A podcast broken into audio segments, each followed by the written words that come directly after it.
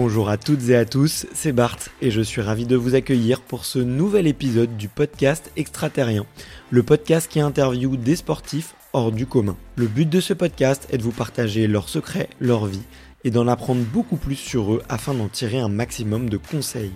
Donc si vous aimez le sport, l'aventure, le développement personnel ou que vous aimez simplement vous inspirer de personnalités remarquables, alors ce podcast est fait pour vous. Juste avant de commencer, j'ai quelques messages à vous faire passer. Si c'est la première fois que vous écoutez le podcast, je vous remercie d'être arrivé jusqu'ici. D'ailleurs, je vous recommande l'épisode avec Mathieu Torder qui a traversé l'Antarctique à seulement 27 ans. D'autre part, si vous ne le savez pas, j'ai beaucoup d'ambition avec ce podcast et je souhaite aller chercher des sportifs de plus en plus incroyables.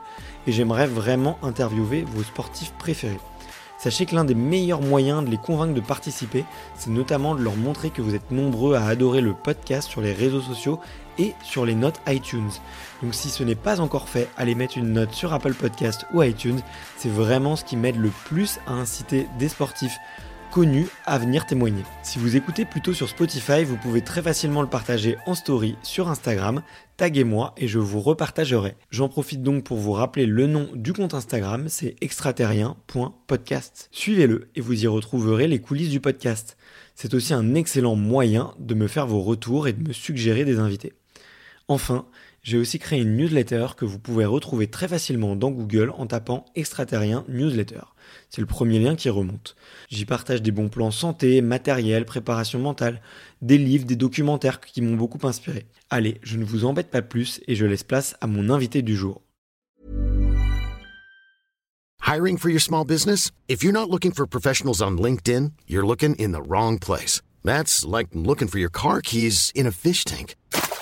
LinkedIn helps you hire professionals you can't find anywhere else, even those who aren't actively searching for a new job but might be open to the perfect role. In a given month, over 70% of LinkedIn users don't even visit other leading job sites. So start looking in the right place. With LinkedIn, you can hire professionals like a professional. Post your free job on linkedin.com slash people today.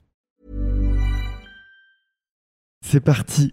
Eh bien, salut Marie-Laure. Salut. Comment vas-tu Je vais bien. euh, Je suis contente de te recevoir euh, chez moi aujourd'hui. Tu vois, on est en position comme pour un accompagnement mental, donc euh, c'est super. Ouais, c'est plutôt moi qui vais poser les questions aujourd'hui. c'est moi qui vais creuser. Et j'aime beaucoup cette, euh, cette position-là, tu vois, d'être euh, la personne qui pose les questions, d'essayer de comprendre. Et, et je sais que ça m'est arrivé plusieurs fois après des interviews que des fois les, les invités me disent euh, merci parce que c'était un moment de où j'ai pu voilà, vraiment déballer, tu vois, certaines idées et lâcher un peu de charge mentale, mettre aussi un peu de cheminement dans tout ça. Donc euh, il y a un petit côté un peu aussi euh, psychothérapie et, et analyse euh, prep mentale dans ce que je fais. Donc euh, je suis ravi de pouvoir inverser les rôles aujourd'hui. C'est ce que j'allais te dire. Ça me plaît bien du coup comme concept. Ok.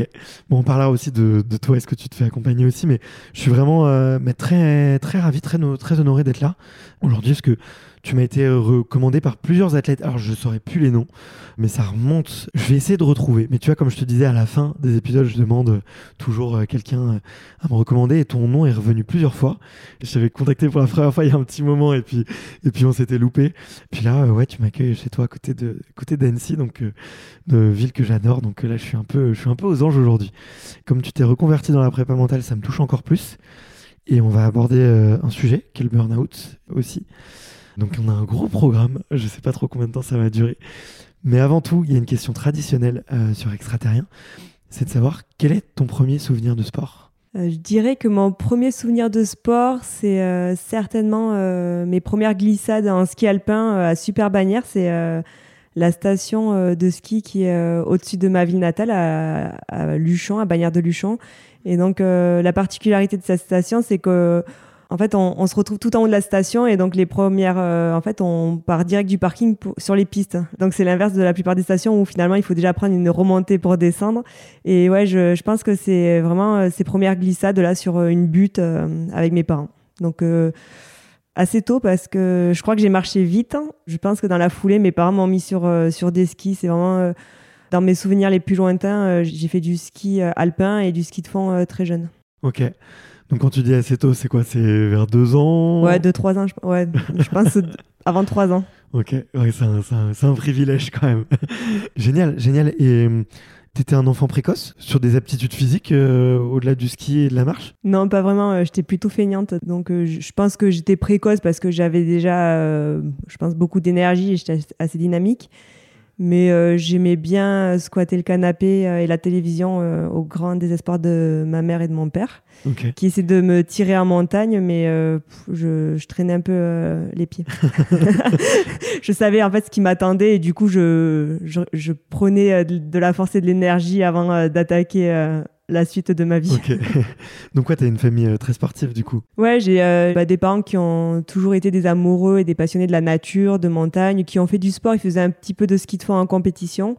Mais voilà, euh, mettre un dossard, enfin, euh, ils étaient vraiment au à un niveau régional dans les Pyrénées. Donc, c'est vrai que il y a eu quand même, voilà, je pense, cette transmission. Et puis, j'ai ma sœur aînée qui a deux ans et demi de plus que moi, qui a aussi toujours pratiqué euh, du sport. Donc, euh, oui, c'est vrai qu'on a quand même fait ça en famille. Ouais, puis ça se transmet, c'est une valeur, euh, une valeur commune. Et même si tu fais pas du haut niveau, tu transmets quand même un, un goût de, un goût de l'entraînement, quoi. Oui, oui, c'est sûr que bah, de toute façon, euh, les week-ends, euh, il nous a menés euh, sur les courses de ski de fond. Alors, avec ma soeur, on était très jeunes, donc à ce, moment-là, on, on faisait pas de compétition, mais c'est vrai qu'on a quand même très tôt été sur les lieux de compétition, ou en tout cas dans cet environnement. Et, et je me souviens vraiment de ces week-ends où on partait en famille, en montagne, marcher, camper, bivouaquer. Donc, euh, il y a quand même eu, euh, c'est vrai, cette transmission très tôt, on va dire, euh, dans mon parcours. Ça t'a plu, toi, la, la compétition? Comment est-ce que tu t'en souviens? Alors moi, c'est assez paradoxal parce que autant ma sœur a été assez douée, elle continue à faire des compétitions en marche athlétique et en course à pied, mais moi, j'étais, comme je dis, hein, vraiment, j'étais feignante. Donc en fait, euh, j'allais courir, je pense, parce que je me disais, oh, bah, c'est chouette, on m'amène, alors je vais faire. Mais en plus, ce qui était paradoxal, c'est que mes parents m'amenaient en pensant me faire plaisir. Et il n'y avait vraiment pas d'obligation à le faire. hein, mais, et moi, finalement, je devais y aller quelque part pour euh, satisfaire. euh, voilà, je me disais, bah, ça, ça fait plaisir à tout le monde, j'y vais, mais j'avais pas trop le goût. Et puis une fois que j'y étais, je me disais, bon, ben j'y vais. Et en fait, c'est assez, on va dire, sur le tard où je me suis révélée et je me suis dit, en fait, euh, oui, j'ai vraiment envie de faire de la compétition et que ça s'est développé. Et pour te dire, c'est qu'en fait, euh, je gagnais jamais de courses parce que j'arrivais pas en forme euh, pendant la saison. Et en fait, à la fin de la saison, à force de faire des courses, ça m'entraînait. Et donc, je commençais à faire des résultats à la fin de la saison. Quoi. Donc, euh, quand même, au bout d'un moment, j'ai compris que j'avais peut-être des aptitudes et que m'entraîner m'aiderait quand même à, à m'éclater aussi. À quel âge t'arrives dans, dans le biathlon, du coup? Déjà, j'ai eu un parcours, euh, c'était assez particulier parce que j'ai commencé le ski de fond dans ma station euh, natale là, à à Super Bagnères. Et puis assez rapidement, il n'y a plus de club de ski de fond. Et donc, euh, mes parents m'ont inscrite en fait dans un club à deux heures de chez moi, dans le, le Val d'Azan. Donc, il fallait faire quand même pas mal de kilomètres pour pouvoir aller s'entraîner. Donc ça, ça a été quand même assez particulier parce qu'à l'âge de 6 ans, finalement, je me suis retrouvée dans ce club à deux heures de chez moi. Ma mère qui faisait des allers-retours le mercredi et le samedi pour m'amener euh, aux entraînements. Tout ça vraiment juste avec plaisir et sans projeter euh, quoi que ce soit sur moi. Donc euh, ça, je tiens à le dire parce qu'il y a peu de parents qui le font. Mais en tout cas, j'ai eu cette chance-là. Et assez rapidement, donc c'était, euh, enfin assez rapidement, en 2002, j'avais 14 ans. J'ai découvert le biathlon parce que c'était les Jeux Olympiques de Salt Lake City. Et Raphaël Poiré venait de faire une médaille. Et en fait, j'ai découvert ça à la télévision et je me suis dit, mais ouais, c'est génial ce sport. Je fais déjà du ski de fond, j'ai plus qu'à me mettre au tir. Et là, il y a vraiment comme euh, une petite graine qui s'est euh, plantée dans mon inconscient. Et après, j'ai tout mis en place pour moi aussi, en fait, à aller chercher euh, et concrétiser ce rêve olympique. Et tout est parti de Raphaël Poiré, de sa médaille. Et c'est là que tout a commencé. Ok. Et c'est en 2000... De 2002. Ok. 2002, ouais. Donc euh, 14 ans, euh, à ce moment-là, euh, donc j'étais au collège à Bagnères de Luchon.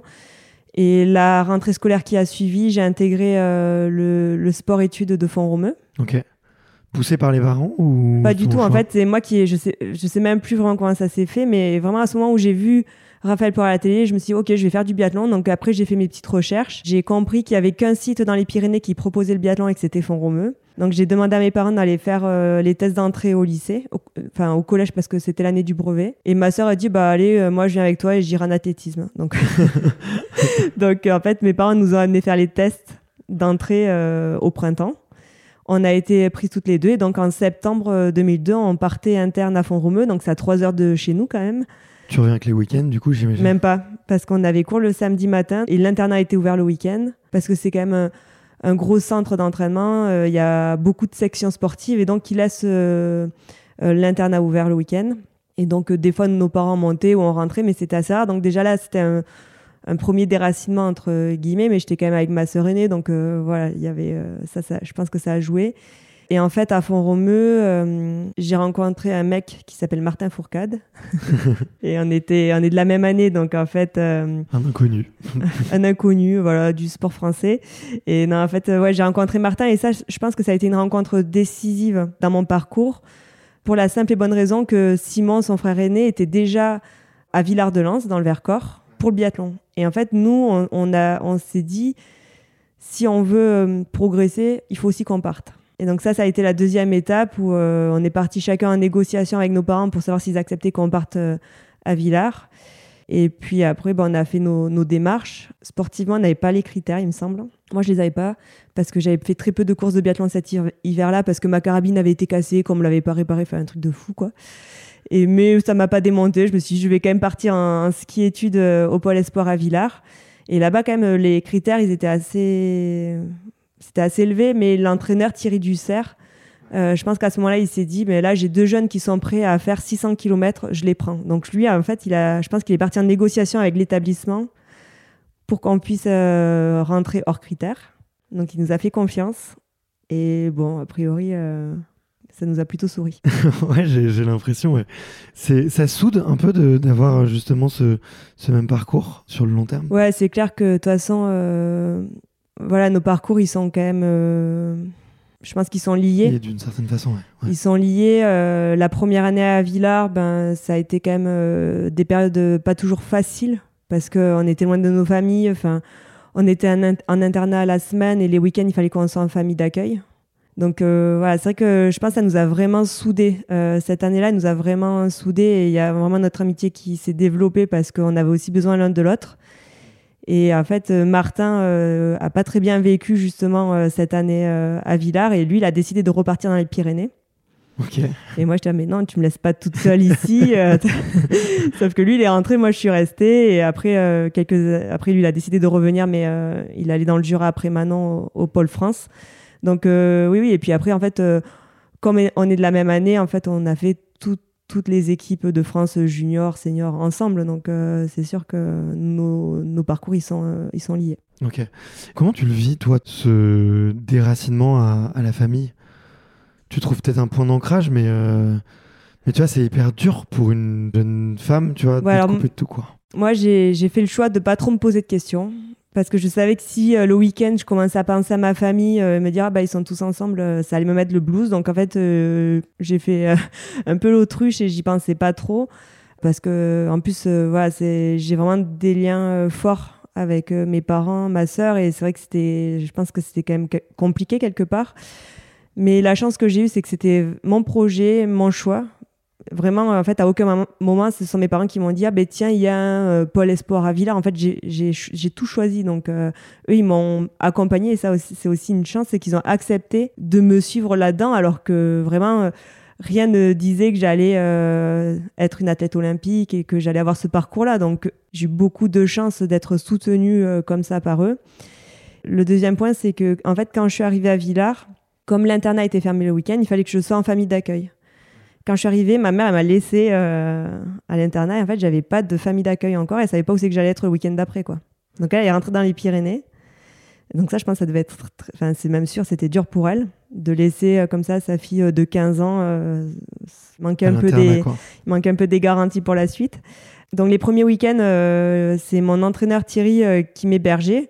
Alors lui, c'est vraiment un entraîneur passionné. À l'époque, il vivait dans un appartement et en fait, dans l'entrée, il y avait des lits superposés et en fait c'était euh, l'hébergement pour tous ceux qui étaient un peu en rade le week-end, quoi. Donc, c'est voilà, on a, beaucoup. Euh, enfin, c'est vrai qu'il nous a tellement apporté qu'on peut être que reconnaissant.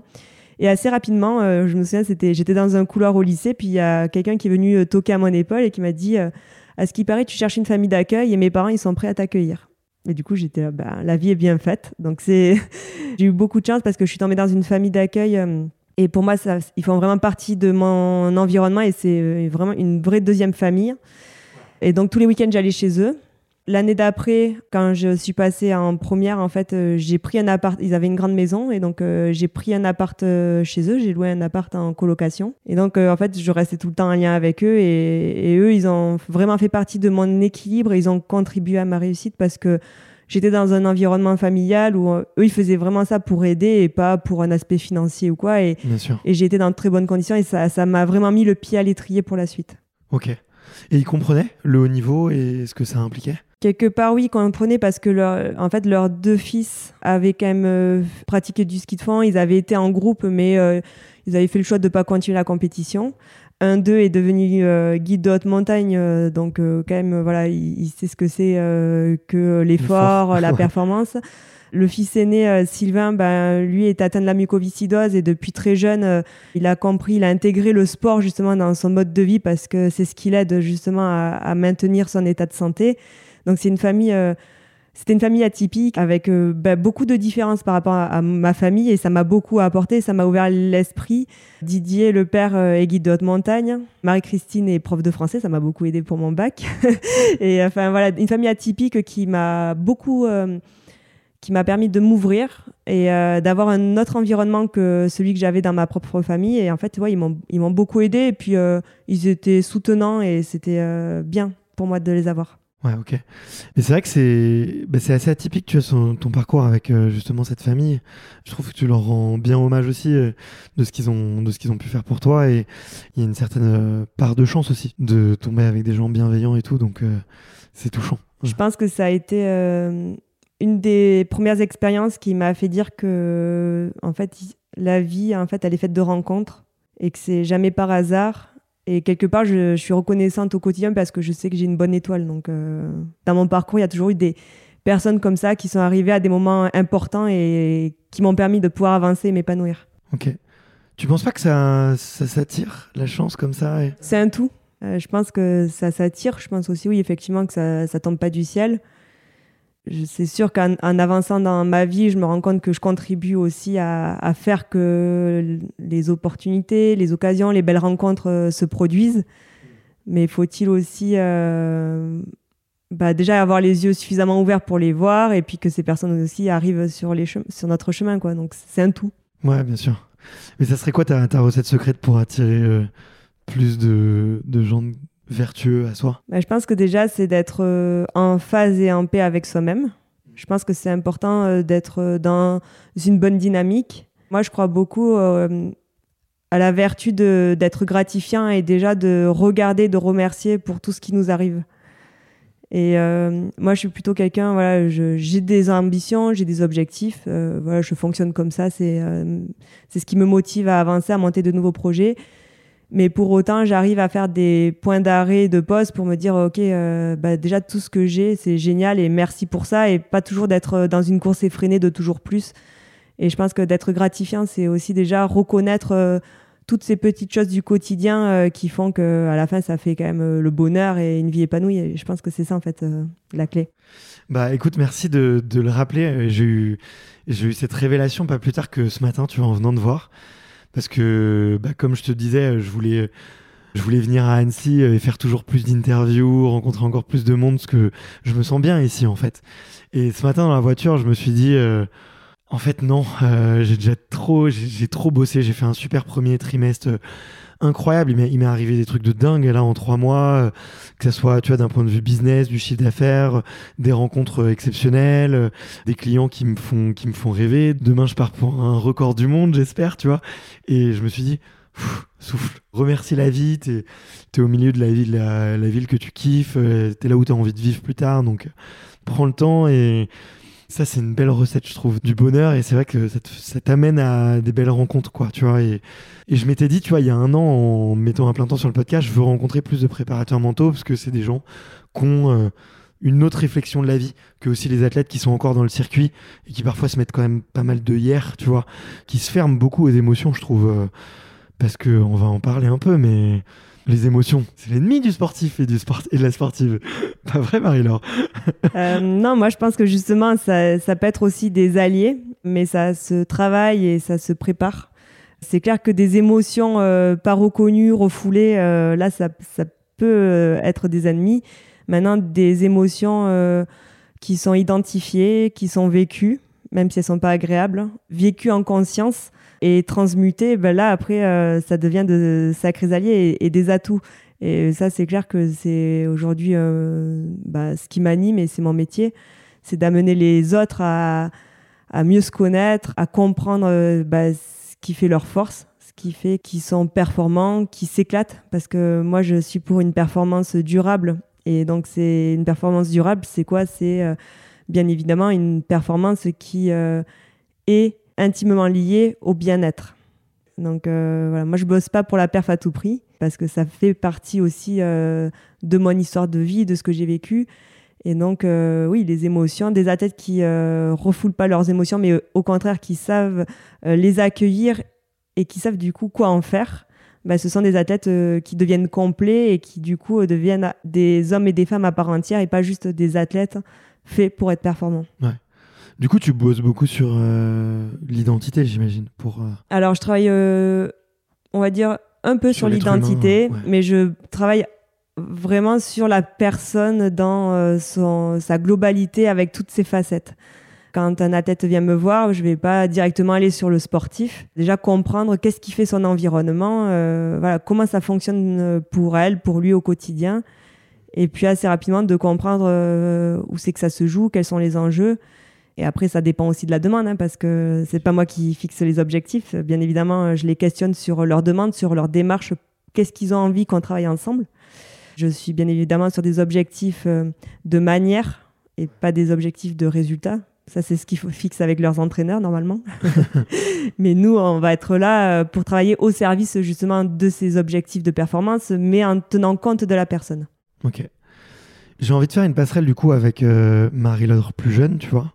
Est-ce qu'elle refoulait ses émotions? Ah ouais, moi je pense qu'en fait, je me suis euh, formatée biathlon et performance et que petit à petit, en fait, je me suis enfermée dans un fonctionnement qui était efficace, mais où il manquait un équilibre. Et c'est ce qui fait à la fois que j'ai été performante euh, très tôt, c'est-à-dire qu'à l'âge de 18 ans, j'ai intégré euh, l'équipe de France senior, que j'ai intégré le circuit mondial, que j'ai... Ton premier podium en Coupe du Monde, c'est à quel âge? C'est à 20 ans, non? Ouais, 19 ou 20 ans.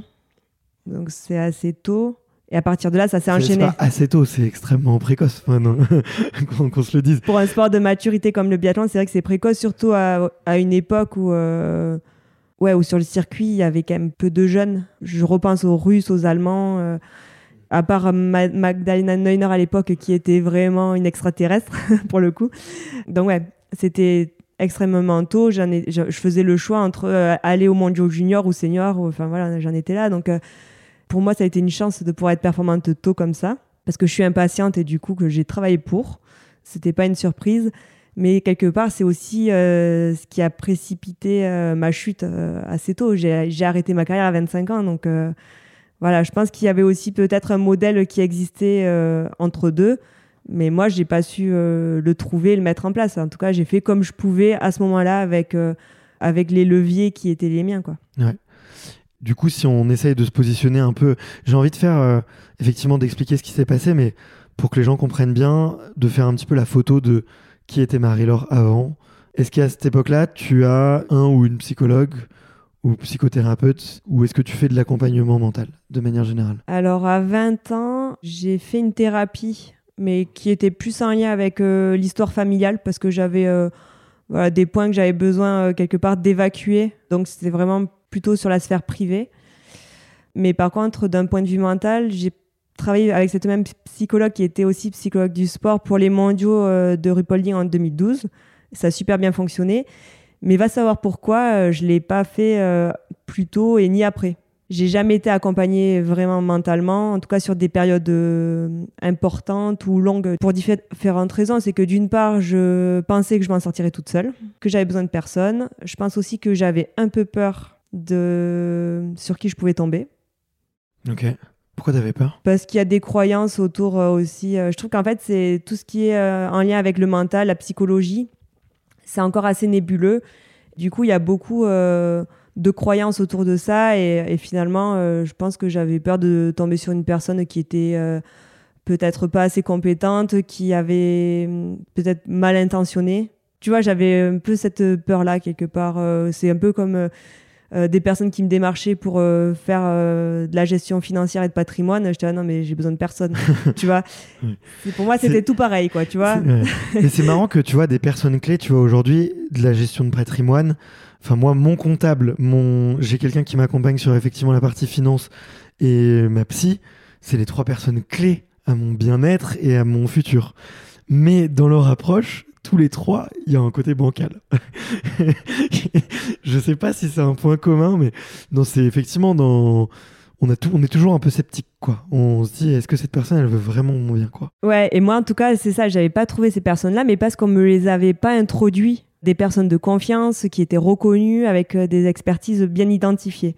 Et c'est ça, en fait, pour moi, c'est vraiment un gros vide dans mon parcours et parce que j'estime, avec du recul, ça je te dis ça, euh, post-carrière, avec euh, beaucoup de recul et une autre thérapie par-dessus pour comprendre aussi tout ça, c'est que finalement tout n'est pas ma faute et qu'à un moment, mon écosystème ne m'a pas aussi permis d'ouvrir les yeux et de m'entourer de personnes ressources. Ouais, ok. Ouais, je, vois. Mais juste pour rebondir, tu vois, aujourd'hui, justement, moi, dans ma façon de travailler, dans mon écosystème, je m'entoure de personnes avec des compétences bien identifiées euh, dans des domaines euh, tels que la nutrition, les finances, différentes thérapies, euh, l'hypnose, la psychologie, enfin tu vois, la naturopathie. Et du coup, ça permet aussi de pouvoir orienter les athlètes vers des personnes avec qui je travaille, que j'ai testé, que j'ai approuvé, des personnes de confiance, et du coup de pouvoir aussi euh, vraiment être dans la synergie des compétences. Et ça, c'est un, modèle qui fonctionne. Bien sûr, je suis tout à fait d'accord avec toi de créer son petit écosystème de confiance, euh, parce que tu apportes à la fois de la valeur euh, effectivement à tes, aux personnes que tu accompagnes. Tu, en créant cet écosystème, tu travailles avec des gens avec qui tu sais parler, avec qui tu échanges, et du coup, ça t'enrichit aussi énormément toi dans, tes cas, dans, les, dans les cas que, que tu suis. quoi. Donc là, on comprend bien, tu vois, qui tu es avant, effectivement. Est-ce que tu te sens invincible quand as justement quand tu quand tu gagnes, j'ai une partie de ton palmarès, euh, tu vois, sous les yeux, mais tu es double médaillé olympique. Je crois que tu as plus d'une vingtaine de médailles euh, en Coupe du Monde en équipe, plus d'une dizaine en individuel. Tu surfes, en fait. tu surfes sur euh, la réussite, tu es hyper jeune, comme tu l'as dit. Est-ce qu'à l'époque, tu te crois invincible? Non, je, pense que je me crois pas invincible. Par contre, à contraire de ce que j'ai dit où j'étais feignante petite, euh, là j'ai compris qu'il fallait vraiment euh, bosser. Et je pense que euh, pour le coup, je me suis vraiment mis dans un mode où j'étais une grosse bosseuse. Je laissais peu de choses au hasard. En tout cas, des choses dont j'avais conscience, hein, puisque vous l'avez compris, toute la partie mentale, je l'avais pas identifiée. Je crée mes propres schémas de performance. Donc en fait, j'ai naturellement et spontanément créé des schémas de perf euh, en lien avec le mental, puisque c'est ce qui m'a permis de devenir la meilleure tireuse du circuit. Et ça, ça prouve que mentalement, j'arrivais à vraiment euh, mettre des choses en place sur le pas de tir. Mais par contre, sur le pas de tir, c'était efficace. Tout le reste, euh, je l'avais occulté. Donc, grosse bosseuse, vraiment, je vivais que pour ça. Donc, ce qui est ma force, mais aussi, du coup, ce qui a créé des déséquilibres, on va dire, à côté, parce que j'avais peu de temps de répit ou de temps où je m'octroyais de vrais euh, temps de respiration, on va dire. Et ça, je pense que c'est vraiment une erreur. Pas invincible, mais euh, ouais, je, savais que j'étais dans une bonne dynamique. Et surtout, j'avais compris ce qui me permettait d'être performante. Et ça, je pense que c'est, en tout cas, là, avec du recul et à travers ma pratique euh, et les athlètes que j'accompagne, je me rends compte que souvent, en fait, les résultats se font de manière spontanée et que c'est pas vraiment mis en, conscience. Et moi, j'avais compris ce qui me permettait de mettre les balles au fond de la cible. Et ça, pour un biathlète, c'est quand même euh, une grosse part de réussite. Alors attends, il faut que tu m'expliques. si je reformule, tu as compris ton point fort, tu as compris ta zone de génie, tu sais comment rentrer dans ta zone de génie. Ta zone de génie, c'est le tir. C'est ta capacité, du coup, j'imagine. Alors, dans le tir, il y a plusieurs choses. Il y a effectivement une précision, une gestion du stress, une capacité à se couper du monde une capacité à enchaîner et à ne pas se laisser submerger par euh, les émotions. Il y a aussi un truc que j'ai découvert que j'ai réalisé, c'est quand tu arrives en fait sur le pas de tir, que tu es première de la course, tu te fais un film en l'espace d'une seconde de en fait si je loupe une balle, je suis plus première, si je les mets toutes, je gagne, je suis peut-être championne olympique. Euh, donc il y a une capacité à se couper de ça qui est très forte, donc presque à ne plus s'écouter quand même Comment est-ce que tu fais pour te rentrer là-dedans? Si tu me dis, ouais, j'ai compris comment le provoquer, c'est que tu as compris comment provoquer cet état de flow qui te permet de réussir. Ouais, c'est ça. J'ai euh, monté, euh, on va dire, mon schéma de performance au niveau du tir. Je l'ai créé, en fait. donc, j'ai compris ce qui me permettait de répéter des bons tirs course après course. Et donc, c'était quoi? Ben, En fait, je, je m'appuyais. En fait, au moment où j'arrive sur le pas de tir, j'arrive à me mettre vraiment en mode euh, tir. Donc, c'est-à-dire euh, là, ne plus penser au chrono, ne plus penser à ce qui est en train de se passer, euh, ne pas être dans la projection de ce qui va se passer, mais vraiment rester dans ce que j'ai à faire. Et pour ça, ben, je m'appuie sur deux, trois points techniques, au tir couché comme au tir debout. Et à chaque fois que je sens que mes pensées partent là où il faut pas, c'est-à-dire le petit bavardage mental, et eh ben, c'est de revenir sur des points techniques. Par exemple, la sensation du doigt sur la gâchette. Ouais, moi c'était la visée. Ou la, respiration. Alors pour moi c'était la visée, le lâcher, donc le doigt sur la détente, et regarder euh, la balle, imaginer en tout cas que la balle va dans la cible, et donc c'est vraiment comme une... J'accompagne la balle euh, au centre de la cible.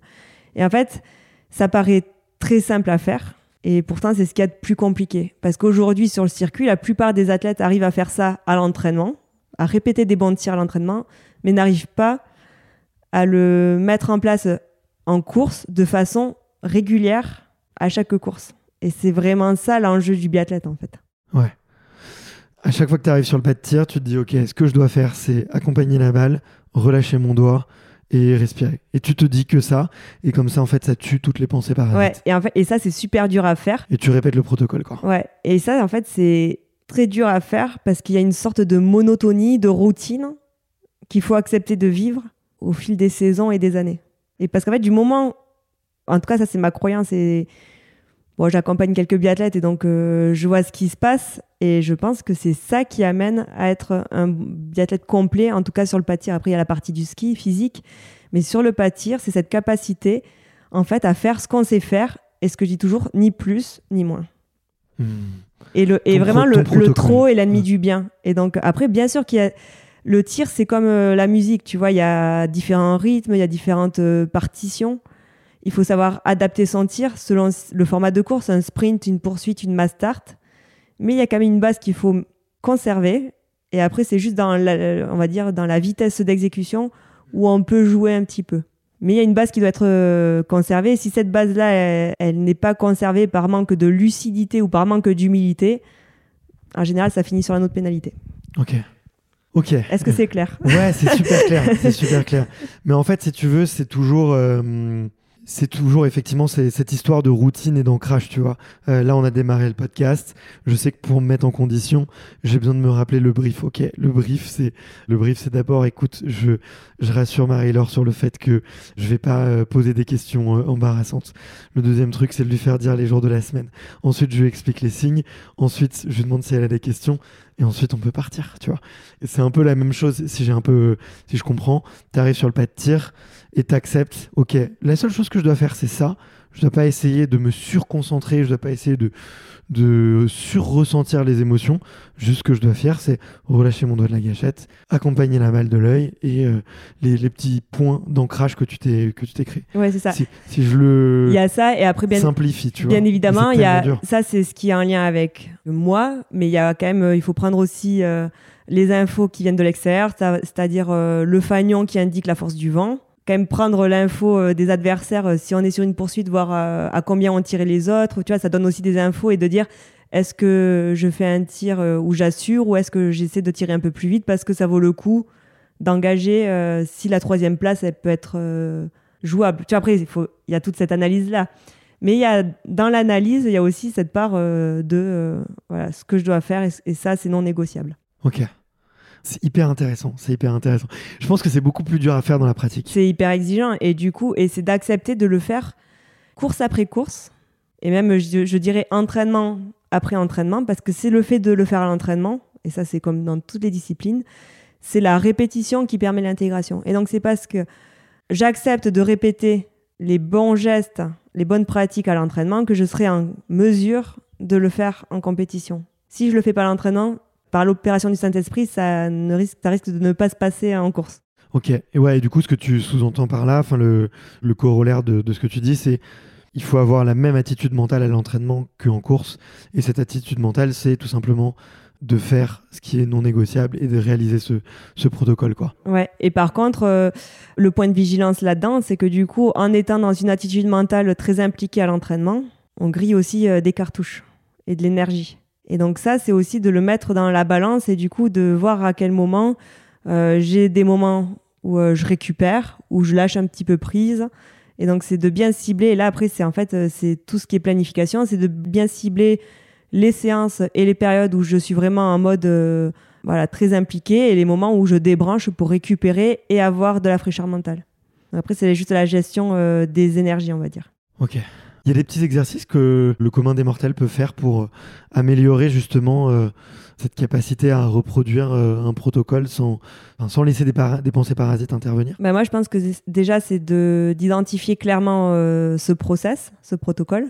Et après, c'est de quelque part planifier. Moi, je trouve que la planification, elle aide pour beaucoup de choses.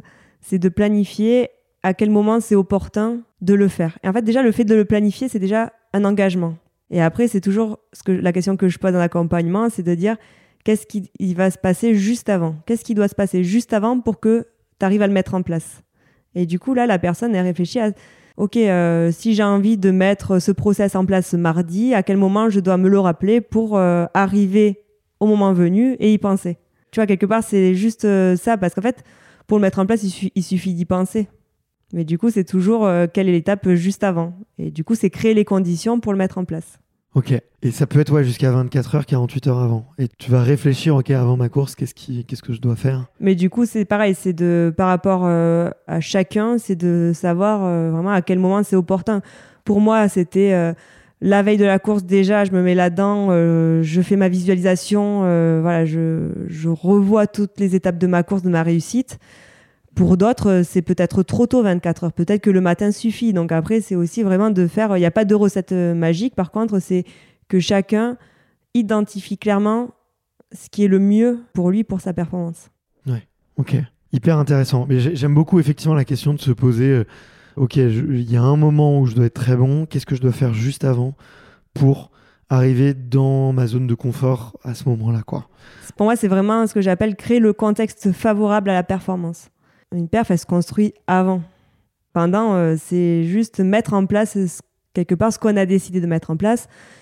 Et euh, je mets un petit bémol, c'est bien évidemment en tenant compte du contexte actuel aussi. Donc c'est j'ai ma ligne de conduite, par contre, euh, j'oublie pas de regarder ce qui se passe autour parce que sinon, du coup, il n'y a plus du, tout d'agilité, d'adaptation et quand même, c'est important de s'adapter. Donc, c'est toujours avoir une idée de ce qu'on a envie de mettre en place tout en tenant compte du contexte actuel pour avoir une réponse la plus pertinente possible à ce moment-là.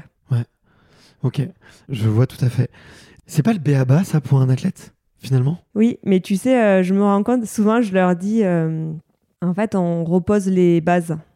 Et ça, c'est quelque chose que je me suis rendu compte quand j'étais athlète et du coup que je continue à avoir en accompagnant euh, des athlètes de, haut niveau, c'est que finalement, parfois on part dans des usines à gaz, tu vois, et que de revenir sur les fondamentaux, sur les basiques, ben, c'est pas si simple. Et donc des fois, c'est bon de réidentifier les bases, les fondamentaux, et d'accepter de juste remettre ça en place. Et moi, souvent, je leur dis, mais en fait, il faut être un peu bébête, quoi, tu vois c'est accepte de faire des trucs euh, qui te paraissent basiques, mais en fait, quelque part, est-ce que la performance, elle n'est pas là-dedans? On a beaucoup de data, beaucoup de données, beaucoup de choses qui nous permettent euh, de planifier, de mesurer la perf. Donc, ce qui est une avancée, et je pense que ça sert vraiment euh, la haute performance. Mais il y a un temps pour tout. Il y a un temps pour se poser des questions, il y a un temps pour essayer des choses, il y a un temps pour valider et appliquer.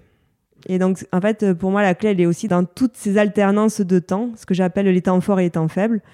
Et ça, en fait, c'est d'avoir bien conscience de ce qui se joue à chaque période pour être présent le jour où ça compte. Ok, ouais, il y a un moment où seule l'exécution compte. Et c'est à ce moment-là, effectivement, où, où, dans cette période d'exécution, il faut être euh, capable de mettre un peu de côté quand même ses émotions, mettre un peu de côté ses pensées parasites Enfin, je dis un peu, mais. Bah, en tout cas, il, vaut mieux focaliser euh, l'état d'esprit, l'intention sur ce que j'ai à faire, ce qui va me permettre de mettre les choses en place pour être performant. En tout cas, d'exécuter le meilleur de ce que je suis capable de faire à ce moment-là. Et déjà ça, ça fait une bonne perf. Ouais, c'est clair.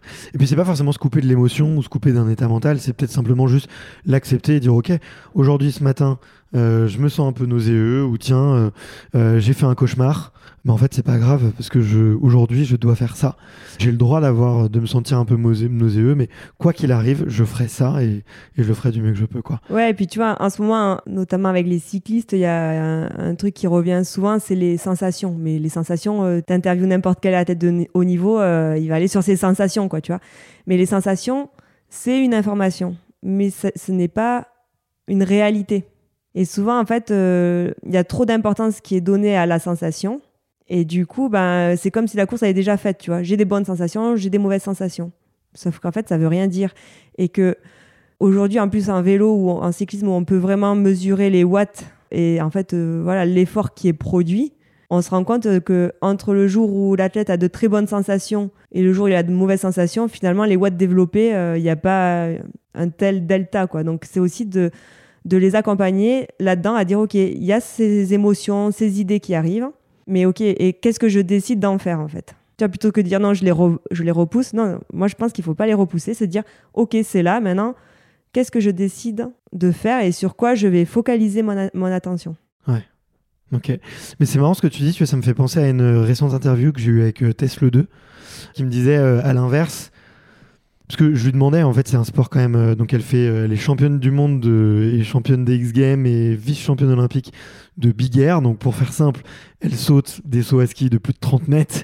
Et si elle tombe à côté, elle se fait très, très, très, très mal. J'ai une pensée pour elle en plus, parce que je sais qu'elle a une fin de saison où elle a enchaîné quelques chutes. Et je lui disais, mais comment tu fais le matin quand tu te lèves et que t'es pas dans ton assiette, tu vois? Parce que tu peux pas aller sauter 30 mètres comme ça si tu te sens pas bien en fait. Et en fait, elle, me disait que à l'inverse, plus elle se levait, on va dire, du mauvais pied, plus ça la forçait à être hyper focus sur ses mouvements, à être hyper focus sur son protocole. Plus en fait à la fin de la journée, elle arrivait à switcher en plusieurs sauts, hein, ça fait pas en un saut, mais à switcher d'état de confiance, ou à l'inverse, les, matins où elle se lève, elle a la gouache, elle se sent trop bien, Premier saut, euh, elle se sent comme une petite reine. Et bien un quatrième saut, boum, elle se prend un gros plat parce que surplus de confiance et qu'elle a oublié son, protocole quoi. Et ça, ça m'a beaucoup, euh, ça beaucoup marqué en fait cette, euh, cette connexion à ses émotions et à se recentrer sur qu'est-ce que je dois faire, quels sont les paramètres à prendre en compte, quels sont les paramètres à ne pas prendre en compte, et à être encore plus euh, focus et être encore plus dans l'instant présent. Ouais, et justement, là, je rebondis sur euh, la question que tu m'as posée tout à l'heure euh, en lien avec mes émotions. Est-ce que je m'écoutais, est-ce que j'écoutais mes émotions plus jeunes Et que je te dis, je pense que petit à petit, je me suis coupée de ça. Donc après, c'est toujours trouver le bon compromis entre écouter son intuition, son instinct et donc une part d'émotion. Et à un moment donné aussi savoir dire, là, je suis capable de dépasser ça. Et en fait, euh, c'est ça, pour moi, c'est de trouver le juste dosage qui permet d'être dans la zone euh, d'équilibre, qui te permet d'être performant. Donc ça, ça se travaille. Parce qu'il faut vraiment avoir une bonne connaissance une bonne compréhension de soi, de ses mécanismes mentaux, pour arriver à détecter euh, à quel moment, genre, l'expression c'est ouais, je m'écoute trop, ou justement, je m'écoute pas du tout, quoi. Tu vois? Donc c'est ça, c'est subtil. Ok. On a un tout petit peu digressé de ton histoire, euh, mais parce que le sujet est passionnant et que et qu'il y a plein de, il y a pas mal de passerelles à faire et c'est normal que je te demande un peu ton auto-analyse, donc euh, c'est normal que que tu me dis ça. Es, on va dire au sommet du, du, du biathlon, si on reprend l'histoire un peu chronologiquement. Tu es au sommet du biathlon, on est en 2014, Jeux Olympiques à Sochi. Tant qu'à y être, tu sais, moi je fais pas les choses à moitié, je choisis les Jeux Olympiques. Est-ce que tu peux nous raconter euh, tout ce qui se passe depuis peut-être, euh, je sais pas, euh, le début de saison rapidement. Euh, comment tu te sens quand tu arrives à Sochi et, ce fameux relais? Donc, les Jeux de Sochi, bah, ça faisait déjà quelques mois, voire quelques années que j'étais en délicatesse. En fait, j'étais en surentraînement. Donc, à ce moment-là, en 2013-2014, c'est clairement c'est diagnostiqué. Hein. J'ai fait des c'est diagnostiqué. Ouais, j'ai fait des tests urinaires et salivaires et on voit bien que mes taux de cortisol sont au plafond. Enfin. Ok. Voilà. En gros, là, dans le labo où j'ai fait mes, mes, analyses à Paris, le médecin qui fait les analyses, il me dit bah là, franchement, tu es dans le podium euh, des athlètes que j'ai déjà diagnostiqués. Quoi. Donc je me dis, ouais, c'est chaud quand même. Ok. Qu'est-ce qui t'a amené à faire des tests? Est-ce qu'il y avait déjà des signes avant-coureurs? Ouais, il y avait des, des signes avant-coureurs euh, déjà depuis 2011. Donc en 2010, je fais mes deux médailles aux Jeux Olympiques de Vancouver. 2011, le début de saison se passe super bien. je suis troisième du général. Enfin voilà, il y a quand même ça se passe bien. Et en fait, en février, on part faire une tournée nord-américaine. Et là, d'un coup, il y a tout qui, qui part en cacahuète. Euh, je pense que le décalage horaire et, le reste, en fait, a précipité les choses. Et, euh, en fait, euh, je pense qu'à ce moment-là, déjà, je tombe en surentraînement. Ok. Donc c'est physique, c'est pas spécialement psychologique. C'est les deux. moi, pour moi, le surentraînement, c'est un mot fourre-tout comme le burn-out, en fait. C'est, tu sais jamais trop. c'est difficile d'identifier quel est l'élément déclencheur. Et ça, je le comprendrai que quelques années après. Ou en tout cas, j'ai bien voulu me l'avouer que quelques années après. Mais pour moi, à ce moment-là, c'est plutôt un déséquilibre dans ma vie privée qui fait que, euh, que je continue à, à m'entraîner, à m'investir dans le biathlon comme si euh, rien ne s'était passé. Donc euh, en 2011, je me sépare de mon compagnon qui est aussi un biathlète avec qui on a justement on avait ce projet olympique, on, on fait des médailles tous les deux, donc c'était Vincent G.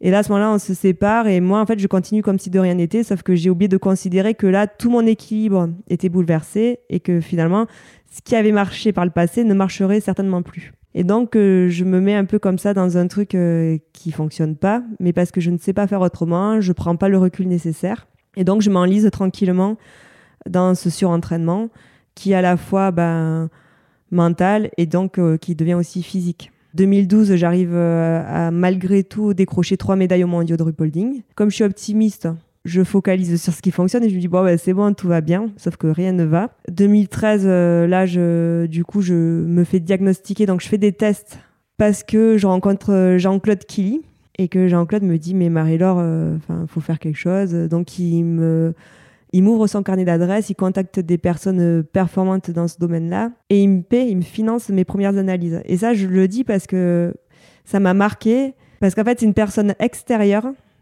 qui, quelque part, euh, vient, euh, en, vient en aide.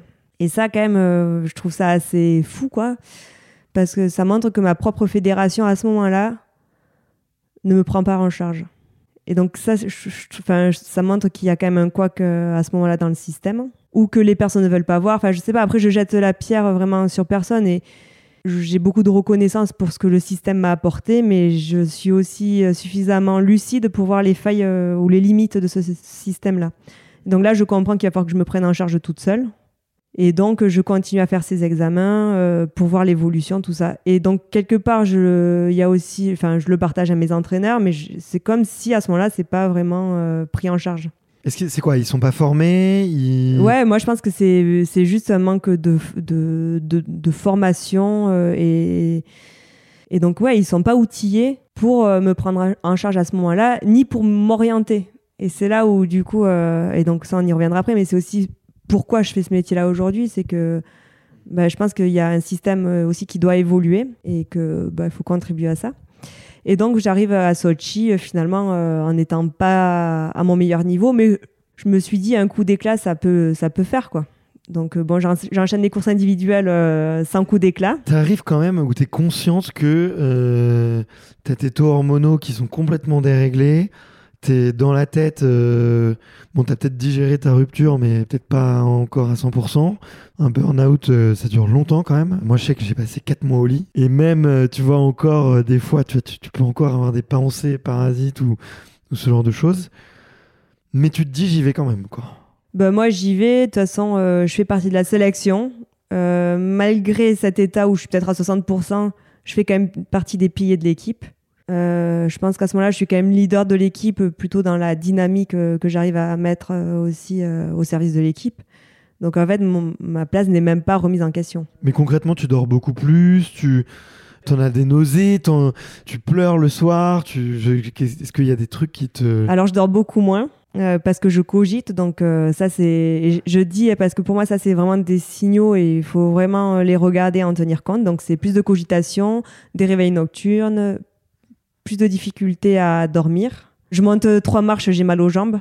Donc imagine quand tu fais euh, une course de 15 km, euh, c'est super agréable. Non, clairement, ça va pas. Je sais que ça va pas et pourtant je continue à faire l'autruche. C'est bien que tu parles de sommeil. Hein. Moi, c'est ce qui m'est arrivé et j'ai mis beaucoup, beaucoup de temps avant de rencontrer des gens qui étaient au courant de ça. En disant, mais si tu cogites et que tu fais des nuits blanches, du coup, le lendemain, t'es es crevé. Déjà, bon, tu renforces, t'es dans un système complètement euh, destructeur, quoi. Et ça, ça avait... si tes pensées, elles sont aussi fortes pour t'empêcher de dormir, c'est que tu es sur une pente glissante. Quoi. Et puis donc là, j'ai parlé des tests de salivaire et tests urinaires qui permettent de vérifier les taux de cortisol et tout ça, mais j'ai aussi en parallèle des tests HRV. Alors je sais pas si tu connais le test HRV, donc c'est des tests euh, qui permettent de mesurer la variabilité de la fréquence cardiaque. Il y a beaucoup d'athlètes de haut niveau qui font ces tests euh, actuellement. Et nous, en fait, la, la chance qu'on a dans le nordique, c'est que Laurent Schmitt, qui à ce moment-là est basé à Prémanon, au Centre national d'entraînement, est vraiment la, personne référente en France sur l'analyse et, le, développement de ce test HRV. Et donc, en fait, moi, je, sais, je fais ces tests depuis l'âge de 15 ans. Donc, j'ai un gros vécu euh, et un gros passif. Donc, j'ai beaucoup de données. Et en fait, ces tests montrent clairement que rien ne va. Et pourtant, on on n'en tient pas compte, tu vois. Donc, c'est vraiment, euh, il y a eu beaucoup d'erreurs qui ont été faites. Mais du coup, voilà, je te fais le constat. Tu vois, il y a tout ça. Il y a plein de signes. Et en fait, on, on les regarde pas. Et donc j'ai Tu fais toi-même un peu l'autruche. Ah moi clairement je fais l'autruche et je pense qu'en plus ce qui m'a ce qui ne m'a pas rendu service c'est que j'intériorise beaucoup. Donc il y a un vrai décalage, c'est ce que je souvent je dis entre les valeurs affichées et les valeurs vécues. C'est-à-dire qu'entre ce que je vis et ce que je montre, il y a un monde. Donc, même si je dis un petit peu que je suis en difficulté, finalement, euh, je me le cache, donc c'est compliqué de vraiment le verbaliser et je me sens vide à l'intérieur. Mais pourtant, comme ça, d'apparence, euh, on me prend encore pour quelqu'un de fort, qui a un gros caractère et un gros mental. Donc en fait, euh, ça me sert pas du tout. Et le jour du relais, donc c'est euh, la dernière course du programme olympique. Nous, en biathlon, on a tellement de courses qu'on court sur les 15 jours, donc c'est quand même assez éprouvant. Et là, la dernière course, c'est le relais féminin. On fait partie des favorites parce que le relais féminin français a régulièrement des médailles. On, voilà, on a, c'est dans notre ADN. Et donc, euh, le matin de la course, à l'échauffement, je dis à mon entraîneur, franchement, je suis dans le dur, euh, ça va pas, quoi. Et il me dit, mais si, ça va faire. Et donc, je me dis, oui, bah, je vais serrer la vis. 6 km, c'est que dalle, j'ai déjà fait, ça va faire. Et donc, euh, I'm Sandra, and I'm just the professional your small business was looking for. But you didn't hire me because you didn't use LinkedIn jobs. LinkedIn has professionals you can't find anywhere else, including those who aren't actively looking for a new job but might be open to the perfect role, like me. In a given month, over 70% of LinkedIn users don't visit other leading job sites. So if you're not looking on LinkedIn, you'll miss out on great candidates like Sandra. Start hiring professionals like a professional. Post your free job on linkedin.com/people today. Euh, moi, j'étais première relayeuse, donc euh, je vais sur la ligne de départ. Je pense que j'étais blanche, comme un linge. Et en fait, euh, pourquoi j'étais première relayeuse? Parce que j'avais les qualités, les compétences. voilà, chaque relais, il faut certaines qualités. Moi, j'avais les qualités de prendre un bon départ, de me faufiler, de faire des bons tirs sous pression, et en gros de lancer l'équipe de France. Sauf que là, euh, coup de pistolet, je pars. Normalement, j'arrive facilement à me mettre devant. Et là, en fait, c'est comme dans un mauvais rêve. Je me vois un peu de haut et je vois que je suis au taquet, mais que en fait, euh, je suis derrière. Et donc, je vois toutes les filles devant moi et j'arrive pas à, être là où je dois être. Et donc, je subis tout ce premier tour. J'arrive au pas de tir, je lâche mes cinq ballons, je les mets. Donc là, c'est une vraie performance pour le coup parce que j'étais complètement azimutée. Et je sors du pas de tir et là, en fait, il y a une grosse bosse. C'est la difficulté de cette piste de 2 km. Et là, dans la bosse, en fait, je m'effondre. Je suis évacuée en civière. Et en fait, à ce moment-là, c'est comme si euh, mon corps a disjoncté. Comme le disjoncteur d'une maison, en fait, euh, les plombs sautent parce que c'est trop, quoi. Et je pense qu'en fait, euh, là, à ce moment-là, c'est vraiment euh, blackout. Tu te réveilles à quel moment? Assez rapidement. Euh, j'ai pas fait, je crois pas avoir fait de perte de, de connaissance. Voilà, je suis dans la civière et là, en fait, il y a mes copines qui attendent dans l'air d'échauffement pour partir, sauf qu'elles partiront jamais. Donc là, c'est un peu la double peine. heureusement, elles se sont rattrapées sur les jeux d'après, elles sont allées chercher une médaille, mais franchement, c'est quand même c'est compliqué. Et moi, bah, je suis, vraiment au fond du sachet, quoi. Et donc là, euh, clairement, ça a été vraiment un, point déterminant dans ma carrière et dans ma vie, parce qu'à ce moment-là, j'ai été obligée de me poser des questions. Et je pouvais plus faire l'autruche, parce que là, je me prenais clairement le mur. Donc ouais, ça a été, ça vraiment un moment décisif. Qu'est-ce qui s'ensuit, c'est les semaines, les jours après? Est-ce qu'il y a un contre-coup physique aussi d'avoir justement se détaler au point de non-rupture et d'avoir craqué ou, ou justement bah, tu peux plus t'entraîner Est-ce qu'il y a des choses qui s'accélèrent? La première étape, c'est je suis rentrée en France avec tout le monde après les Jeux. J'ai décidé d'arrêter ma saison. De toute façon, c'était hors de question que je poursuive la saison. Donc j'ai arrêté la saison et là après je me suis dit bon mais il faut procéder par étapes. Déjà médicalement, il faut que je comprenne ce qui se passe. Et finalement, comme euh, le suivi médical de la Fédé à ce moment-là ne m'a pas pris en charge, je suis rentrée à la maison, on m'a fait passer aucun examen. Du coup, j'ai sondé autour de moi pour euh, savoir en fait euh, quel médecin je pourrais consulter et qui serait euh, performant dans ce domaine. Et donc, euh, à ce moment-là, j'ai sondé plusieurs personnes et il y a un nom qui est revenu. Donc, c'était Eric Bouva, qui était euh, le médecin de l'équipage des Arles mondial. Et Eric, je l'avais déjà croisé au, pôle, enfin, au pôle, au CHU à Grenoble. Et donc, je suis allée voir Eric, il m'a dit, ben voilà, il faut faire des analyses, tac, tac, tac. Enfin, il a repris tous mes bilans sanguins depuis X années que j'avais bien gardé, tout ça, il a tout regardé. Il m'a dit, ben voilà, moi, euh, mon métier, c'est de là jusqu'au pied. Par contre, là au-dessus, bah, c'est les psychologues. Donc, moi, je vais checker tout ça. Et puis après, il va falloir aussi que tu fasses euh, ta partie, quoi.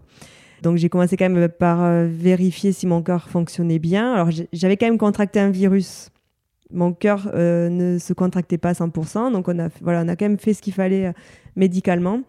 Et en fait, je me suis dit, de toute façon, il faut que je me remette bien d'aplomb parce que à ce moment-là, je ne savais pas si je continuerais ou pas ma carrière. Donc, je me suis dit, là, je remets tout bien à plat. Je suis allée voir euh, mon ostéopathe, naturopathe euh, dans les Pyrénées. Et elle, elle m'a dit là, je t'envoie euh, voir un psychiatre. Donc j'ai pris rendez-vous avec un psychiatre qu'elle m'avait recommandé. Et là, j'ai commencé une thérapie avec lui. Et puis bon, il s'est passé trois mois. En gros, je vais accélérer parce que sinon, tu vois, on y est jusqu'à demain. Mais, mais dans les grandes étapes, quand même, voilà, c'est je me, moi, en fait, je me suis prise en charge seule et je me suis entourée de personnes compétentes dans ces domaines-là. Et je me suis dit, bah, de toute façon, je sentirai euh, naturellement si j'ai envie ou pas de continuer le, biathlon. Et en fait, un jour c'était oui, un jour c'était non. 50-50, franchement. Et ça a duré trois mois. Donc j'ai décidé d'aller rendre visite à une amie en Alaska, tu vois, loin, moi je suis un peu radicale et je me suis dit c'est bien d'être loin, au moins je serai pas influencée par euh, les personnes. Et ça c'était important pour moi. Je me suis dit ben, un matin je, vais le sentir. Et donc ce jour est arrivé. Euh, euh, je me souviens, j'étais en Alaska, je fais une visio avec Yves Perret, qui est la personne, un ami, la personne qui me suit sur ma communication et, mes relations presse depuis 2010. Et là, je fais un Skype avec lui, et puis on parle, et là, d'un coup, je me dis, mais oui, en fait, j'ai ma réponse. En fait, c'est de parler avec lui, ça m'a. Il y a un truc qui s'est passé, j'ai dit, mais en fait, j'arrête. Donc, j'ai décidé d'arrêter là-bas. Je suis rentrée en France, j'ai préparé ma communication avec Yves, et j'ai annoncé que j'arrêtais ma carrière.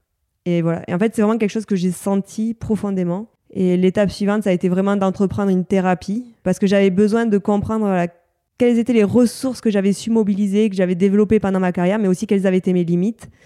Et du coup, pour, vraiment éviter de reproduire euh, tout ça dans euh, ce qui allait être la suite de ma vie. Donc ça, ça a été vraiment une étape euh, clé, je pense, et que j'ai bien su négocier. À quel moment tu as compris tout ce qui avait été déréglé? Ça a mis combien de temps Je pense que la thérapie m'a quand même euh, beaucoup aidé à y voir plus clair, à comprendre aussi euh, qu'est-ce qui était ma responsabilité et qu'est-ce qui ne l'était pas. Parce que j'avais quand même cette tendance à tout prendre sur mes épaules et à un moment donné, je me suis dit, bah, en fait, j'étais quand même pas seule dans l'aventure et donc tout n'est pas ma faute. Aussi de comprendre, en fait, par rapport à mon degré de maturité à ce moment-là, bah, que oui, finalement, c'était aussi logique que j'ai pas toutes les réponses. Donc ça, ça m'a beaucoup aidé. Ça m'a permis aussi de, voilà, de pouvoir décharger une grosse charge émotionnelle. Et puis voilà, ça s'est fait vraiment par étapes. Et je pense qu'après, au fur et à mesure que j'ai pu aussi bah, rencontrer des personnes, échanger, euh, sortir de cet univers, euh, m'ouvrir, voilà, ça a permis de, cheminer.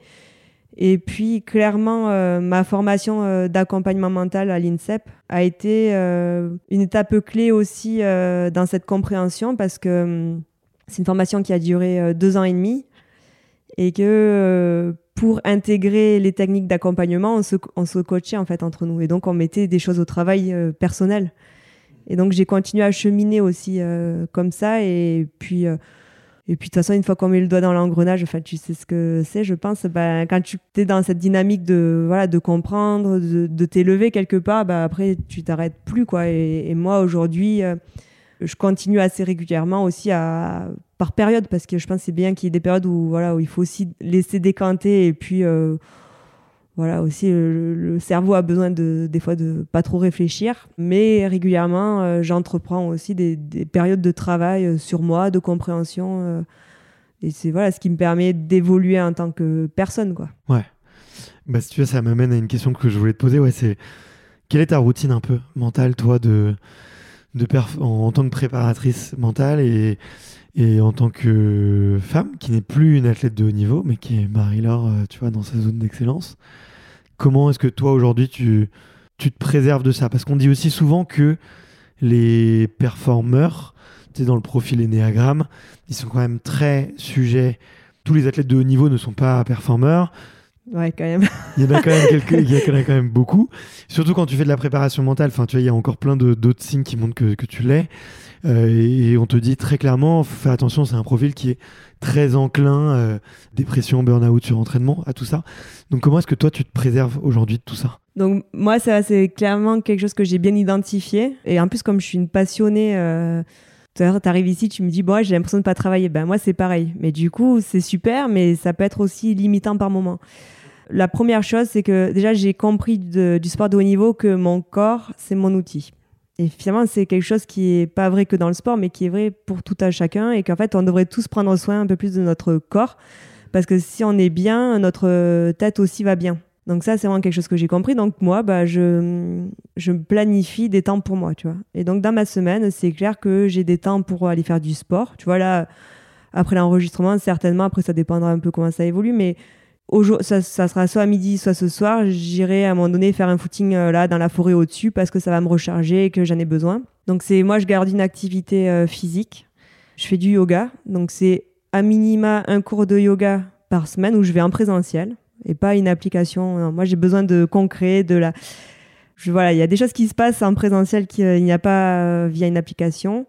Et après, bon, alors là, j'ai un bébé euh, de 7 mois, donc mes matins, c'est un peu plus tendu. Mais avant, je me mettais une routine yoga le matin, tu vois. Alors peut-être que je pourrais la réintégrer à un autre moment, mais c'est au moins, voilà, garder ça. Et puis, ben, je fais attention à mon hygiène de vie, en fait tu vois, je, je vis pas comme une ascète, loin de là. Tu vois, je rentre de week-end avec les copines du biathlon, euh, on n'a pas bu que de l'eau, mais tu vois, on, s'est bien marré et ça, ça vaut tout.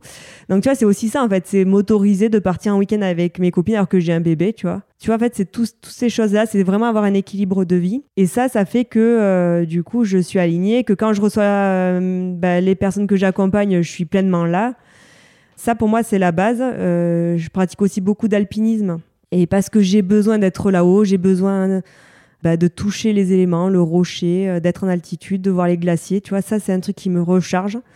Euh, là, je t'avoue que ça fait un petit moment que j'y suis pas allée et je suis un peu sur euh, les nerfs parce que je sens que, c'est un besoin là que je satisfais pas. Donc, je vais essayer d'y remédier rapidement.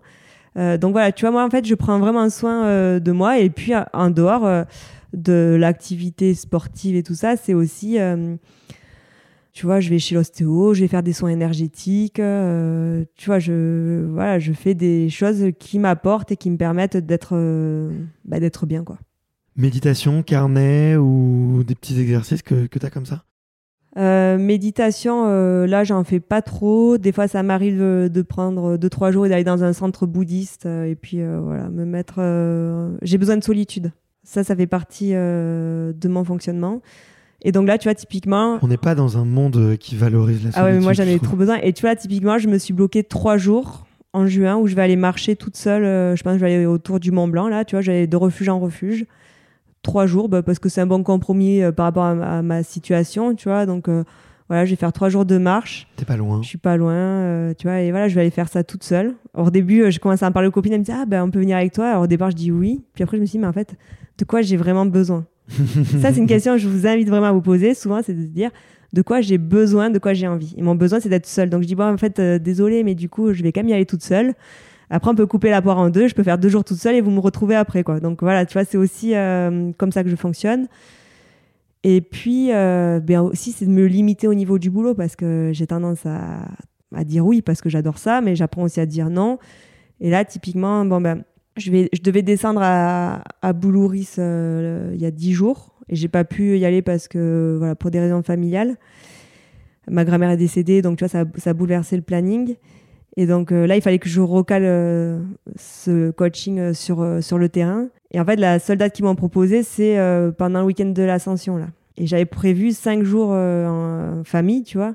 J'ai failli, en fait, clairement, j'ai failli déroger à la règle et dire, OK, ben, je fais deux jours de coaching et trois jours en famille. Et là, je me suis dit, non, Marie-Laure, c'est pas sérieux, quoi, tu vois.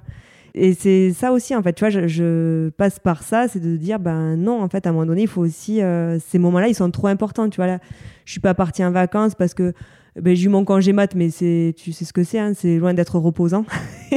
et là, tu vois, j'ai aussi besoin de souffler, et donc c'est c'est toujours ce truc euh, bon ben non je vais dire non à ce coaching parce que c'est on va le recaler autrement mais je prends aussi soin de moi et c'est en partant en famille que je vais me ressourcer donc c'est voilà, c'est jongler avec tout ça. Ouais, et puis en plus quand tu es entrepreneur, c'est pas facile, tu vois, je trouve de de mettre ses limites euh, sur les projets. Ouais, mais tu vois, au final, euh, je trouve que ça, là, c'est aussi euh, applicable dans le sport de haut niveau, où tu vois, des fois, c'est compliqué pour un athlète de dire je coupe, je prends trois jours off sans culpabilité. Et tu vois, quand d'ailleurs je parlais de l'alternance des temps forts et des temps faibles, c'est des sujets sur lesquels j'accompagne ben, les athlètes justement à vivre, à bien vivre ces temps de respiration et de qu'ils intègrent vraiment que ça fait partie euh, aussi de la performance, tu vois. Mmh. Ouais. Non, c'est intéressant, c'est intéressant et je, suis tout à fait d'accord avec toi, notamment sur le dire non pour se préserver. C'est un vrai sujet. c'est un vrai, vrai sujet. Il y a une question que je voulais te poser quand même. Il y a beaucoup de jeunes qui nous écoutent, qui sont dans les filières notamment de, un peu d'excellence et de performance. Et je voulais te demander, toi, avec le recul, ton expérience, le, vécu, euh, l'histoire que tu as eue, quel conseil tu donnerais euh, à une jeune fille ou à un jeune homme, tu vois, euh, qui a 20 ans, qui est sur le toit du monde dans son sport, mais qui peut-être commence à sentir qu'il y a un désalignement ou peut-être sentir qu'il fait trop Moi, je pense que la clé, c'est vraiment de mieux se connaître. Parce qu'en fait, souvent, le fait d'être dans, des sports exigeants, dans des milieux compétitifs, parce que la performance euh, pousse à ça. On, finalement, des fois, on se met dans quelque chose qui est éloigné de nos valeurs, qui ne nous correspond pas totalement. Mmh. Il y a un peu de formatage quand même qui est fait. Hein. Beaucoup. Et, Désolé de le dire. Je minimise, je minimise, mais bon, non, mais il y a du formatage qui est fait. Euh, c'est plus facile pour un entraîneur. Euh, même il y a de tout aussi dans l'entraînement. Hein. Il y a des entraîneurs vraiment qui prennent vraiment les, les athlètes euh, avec leur singularité, qui essaient vraiment d'être dans le développement de l'athlète, mais c'est pas toujours le cas.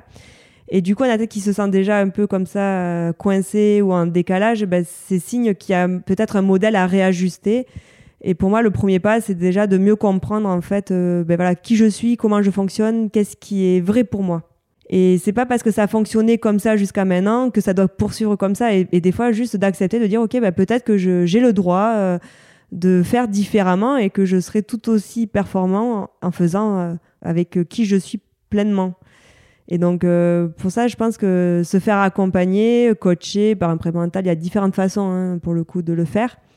Mais c'est un premier pas pour aussi accepter qui je suis et aussi après, du coup, être en dialogue avec l'entraîneur pour ajuster les choses et faire un suivi qui soit individualisé. Et pour moi, c'est ce qui amène. Euh, on doit amener les athlètes à être autonomes. Hein. Je dis moi, c'est dans mon métier, dans le cadre de l'accompagnement mental, mais c'est aussi vrai euh, pour les entraîneurs. C'est leur premier rôle, c'est d'amener les athlètes à être autonomes. Et pour ça, ben, c'est inévitable. Euh, ils, doivent les amener à mieux se connaître en tant que personne. Mais tous ne sont pas outillés pour ça. Donc c'est aussi à l'athlète de prendre sa performance en main.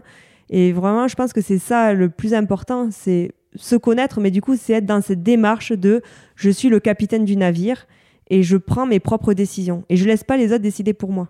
Les autres personnes sont des personnes support, elles sont là pour m'accompagner dans mon projet, mais c'est mon projet. Et donc, en fait, il y a trop d'athlètes qui sont désinvestis de leur projet. Et en fait, c'est de remettre la tête au centre. Hmm.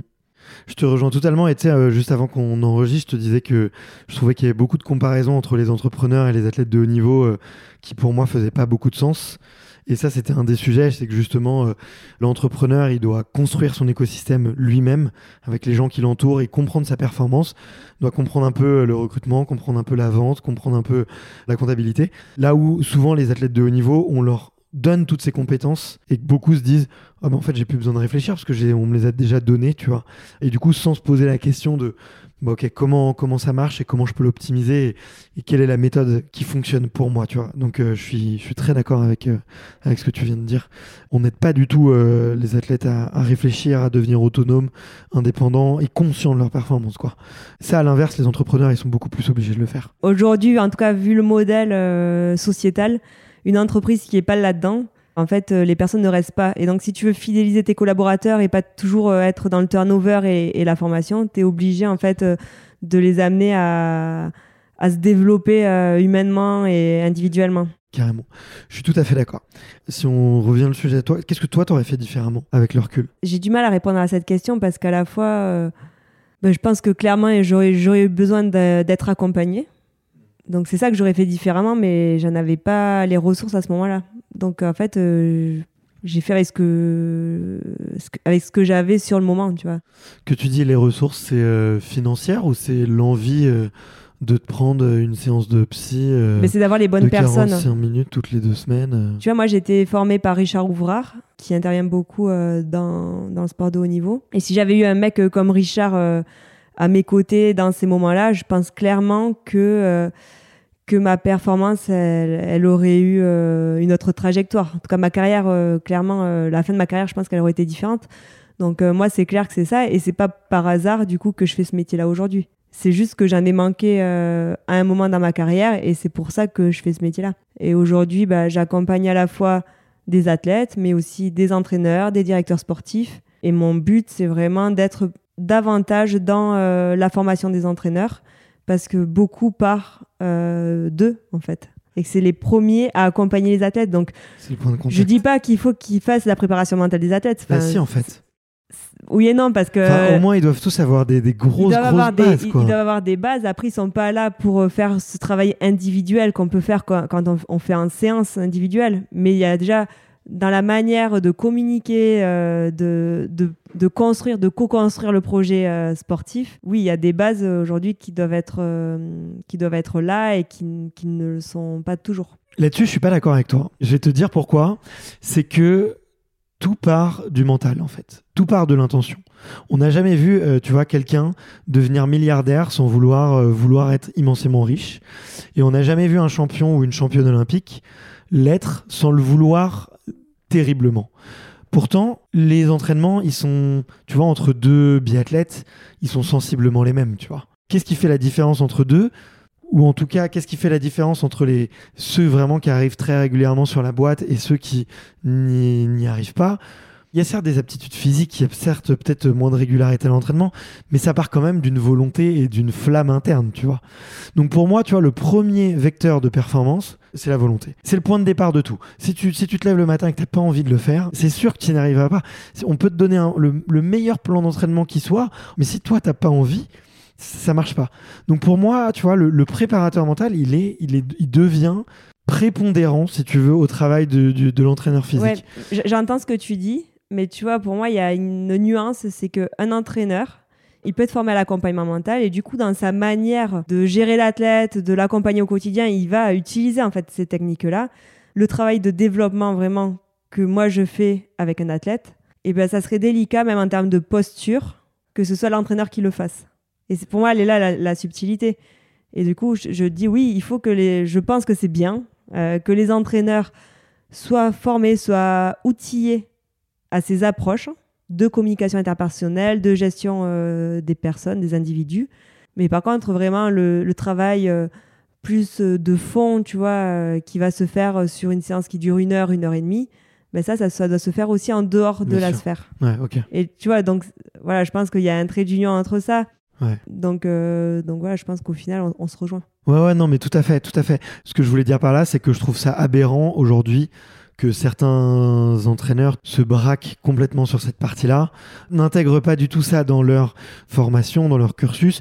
Bon, déjà, quelqu'un qui n'a pas envie de progresser, c'est un peu inquiétant, mais, mais qu'aussi, un entraîneur, en fait, n'arrive pas à conscientiser ce que je viens de dire, c'est-à-dire que si ça part pas d'une volonté, d'une motivation, en fait, ça n'arrivera jamais et que tu peux sortir le meilleur plan d'entraînement du monde. Si la personne, elle veut pas, elle veut pas. Et puis, tu sais, euh, on parlait de développement personnel, de connaissance de soi aujourd'hui, quand même, dans le monde sportif, beaucoup d'entraîneurs, en fait, étaient des athlètes. Et il y en a qui, se forment et qui développent euh, des compétences, quand d'autres transposent et transfèrent ce qui fonctionnait pour eux. Et c'est comme si moi, en fait, je reçois un athlète et que je lui dis, bah, alors moi, quand j'étais athlète, je faisais ci, je faisais ça, fais ça et tu gagneras deux médailles olympiques. Non, mais ça serait aberrant. Et c'est là, du coup, après, on pourra parler de l'éthique et de la posture.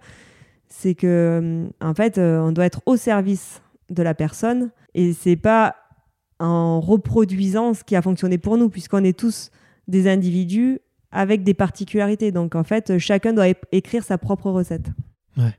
Ouais, c'est là que peut-être avoir un passé d'ancien athlète de haut niveau est un énorme avantage quand tu parles à un athlète parce que tu sais ce qu'il vit, tu parles le même langage, tu as vécu les mêmes protocoles, les mêmes journées, les mêmes ambiances. Tu peux créer énormément d'empathie avec lui ou avec elle, mais euh, tu peux euh, justement ouais, avoir tendance parfois à, transposer quoi, ou à faire des passerelles trop faciles. Oui, ben ça c'est la c'est la dérive et c'est là où en fait euh, il est nécessaire d'avoir une bonne formation et de bien prendre soin de sa posture et de son éthique. Donc ça c'est voilà moi c'est vraiment un point qui est important que j'ai vraiment identifié justement euh, au cours de mon cursus de formation parce que j'ai bien vu que ça pouvait être un sujet sensible en fait. Et donc euh, moi je suis très vigilante à ça je suis supervisée. D'ailleurs, tous les prêts mentaux euh, devraient être supervisés. Donc, c'est important. La supervision, c'est un coach de coach. Donc, c'est euh, vraiment vérifier que ma pratique et la manière dont je travaille est éthique et va vraiment dans le sens de la personne, en fait. Et pas. Ouais, justement, pour pas tomber dans ces dérives de transfert, de projection et tout ça, quoi. Ok. C'est quoi un accompagnateur non éthique? Euh, Un accompagnateur non éthique, bah, c'est quelqu'un qui peut déjà faire des raccourcis, qui fait des projections. Euh, moi, je suis dans une démarche où j'amène la personne à, trouver ses propres réponses. Donc, je lui donne pas les réponses. Je la questionne et elle trouve ses réponses. Et donc là, en fait, quand je fais ça, euh, j'anticipe pas euh, ce qu'elle peut dire, ce qu'elle peut penser ou ce qu'elle peut faire. Et déjà là, c'est déjà une façon d'être clean. Et après, quelqu'un de non éthique, c'est quelqu'un qui va se rendre indispensable. C'est le gourou le prêt mental euh, qui va créer une forme de dépendance, alors que euh, notre mission, c'est d'amener la tête à l'autonomie. Tu vois, moi, le week-end, euh, je suis en week-end, je suis pas joignable. Donc, en fait, la tête, il va pas m'appeler à sa, compétition, c'est mort. Et sur ça, je suis intransigeante. Par contre, il y a des périodes où là, je dis, OK, là, on est dans une phase importante, où du coup, voilà, c'est important que tu arrives à bien négocier ce virage-là. Donc là, je reste joignable. Donc entre deux compètes quoi, tu peux me faire signe s'il y a besoin d'échanger parce que là précisément c'est un moment important dans le processus. Mais c'est identifié et le reste du temps c'est pas besoin de m'appeler euh, tous les deux matins quoi. Donc tu vois c'est ça aussi euh, être éthique pas éthique. Et c'est aussi à une condition c'est que je travaille avec des athlètes à condition d'être en relation avec les entraîneurs. Je ne prends pas d'athlète qui refuse de me mettre en relation avec un entraîneur. Donc c'est vraiment être dans la même dynamique que l'entraîneur et qu'en fait qu'on soit tous au service de l'athlète avec une même direction plutôt que des discours qui peuvent venir se contrarier, être en dissonance. Et là, clairement, euh, après, on ne mettrait pas l'athlète dans de bonnes dispositions pour euh, être performant et s'épanouir dans ce qu'il fait. Donc tu vois, c'est voilà, toutes ces choses-là. Ok. C'est hyper intéressant. Ça ouvre les yeux quand même sur le stade où, est-ce qu'on en est, quoi, d'avoir encore des athlètes qui euh, peuvent pas ou ne veulent pas te mettre en relation. Euh. Bon, j'imagine que ton statut, ta posture et ton passé facilitent ça aussi, tu vois, te crédibilise énormément. Mais bah, je pense euh, que ça a pris du temps aussi parce qu'il a fallu euh, que je passe d'être identifié comme ancienne athlète de haut niveau à être identifié comme une personne compétente dans l'accompagnement mental. Donc ça aussi, ça, voilà, ça se crée, ça prend du temps. Mais c'est clair que maintenant, oui, je sens que ça aide aussi. Euh, moi, ça m'aide parce que, clairement, comme tu disais, j'ai une très bonne compréhension de ce qui se joue. Donc, comme je l'ai vécu rapidement, ça me donne des infos. Je, voilà, ça me donne de, la matière. Mais c'est sûr que voilà, ça se fait par étapes et puis qu'il y a des milieux où c'est plus facile que d'autres et qu'il faut aussi qu'en face, il y ait des personnes qui soient ouvertes à ce travail-là et à cette démarche. Il y a encore aujourd'hui des entraîneurs qui sont fermés ou en tout cas qui pensent qu'il faut avoir un problème pour s'inscrire dans une démarche d'être accompagné. Donc euh, bon, il y a encore un peu de pédagogie à faire, mais ça aussi, je me dis que ça fait partie de mon job. Ouais, mais ça, viendra, on, on, avance. Je suis quand même euh, admirativement surpris, tu vois, le podcast, il a 4 ans. Je pense qu'au début, euh, des athlètes qui allaient voir des préparateurs mentaux, c'était assez rare. Allez, je disais, c'est peut-être 1 sur 4, 1 sur 3. Là, maintenant, euh, même dans, effectivement, dans les sphères où il y a moins de budget, tu vois, c'est mis au centre de la préparation, quoi. Et certains euh, vont même, tu vois, me le disent clairement. J'ai certains athlètes paralympiques qui vont dire, bah ouais, normalement, moi, vu que j'ai une prothèse, vu que j'ai euh, un moignon, bah, je devrais faire 3 à 4 séances de massage presque par semaine. Bon, bah, j'en enlève une parce que euh, j'ai envie d'avoir un prep mental, quoi.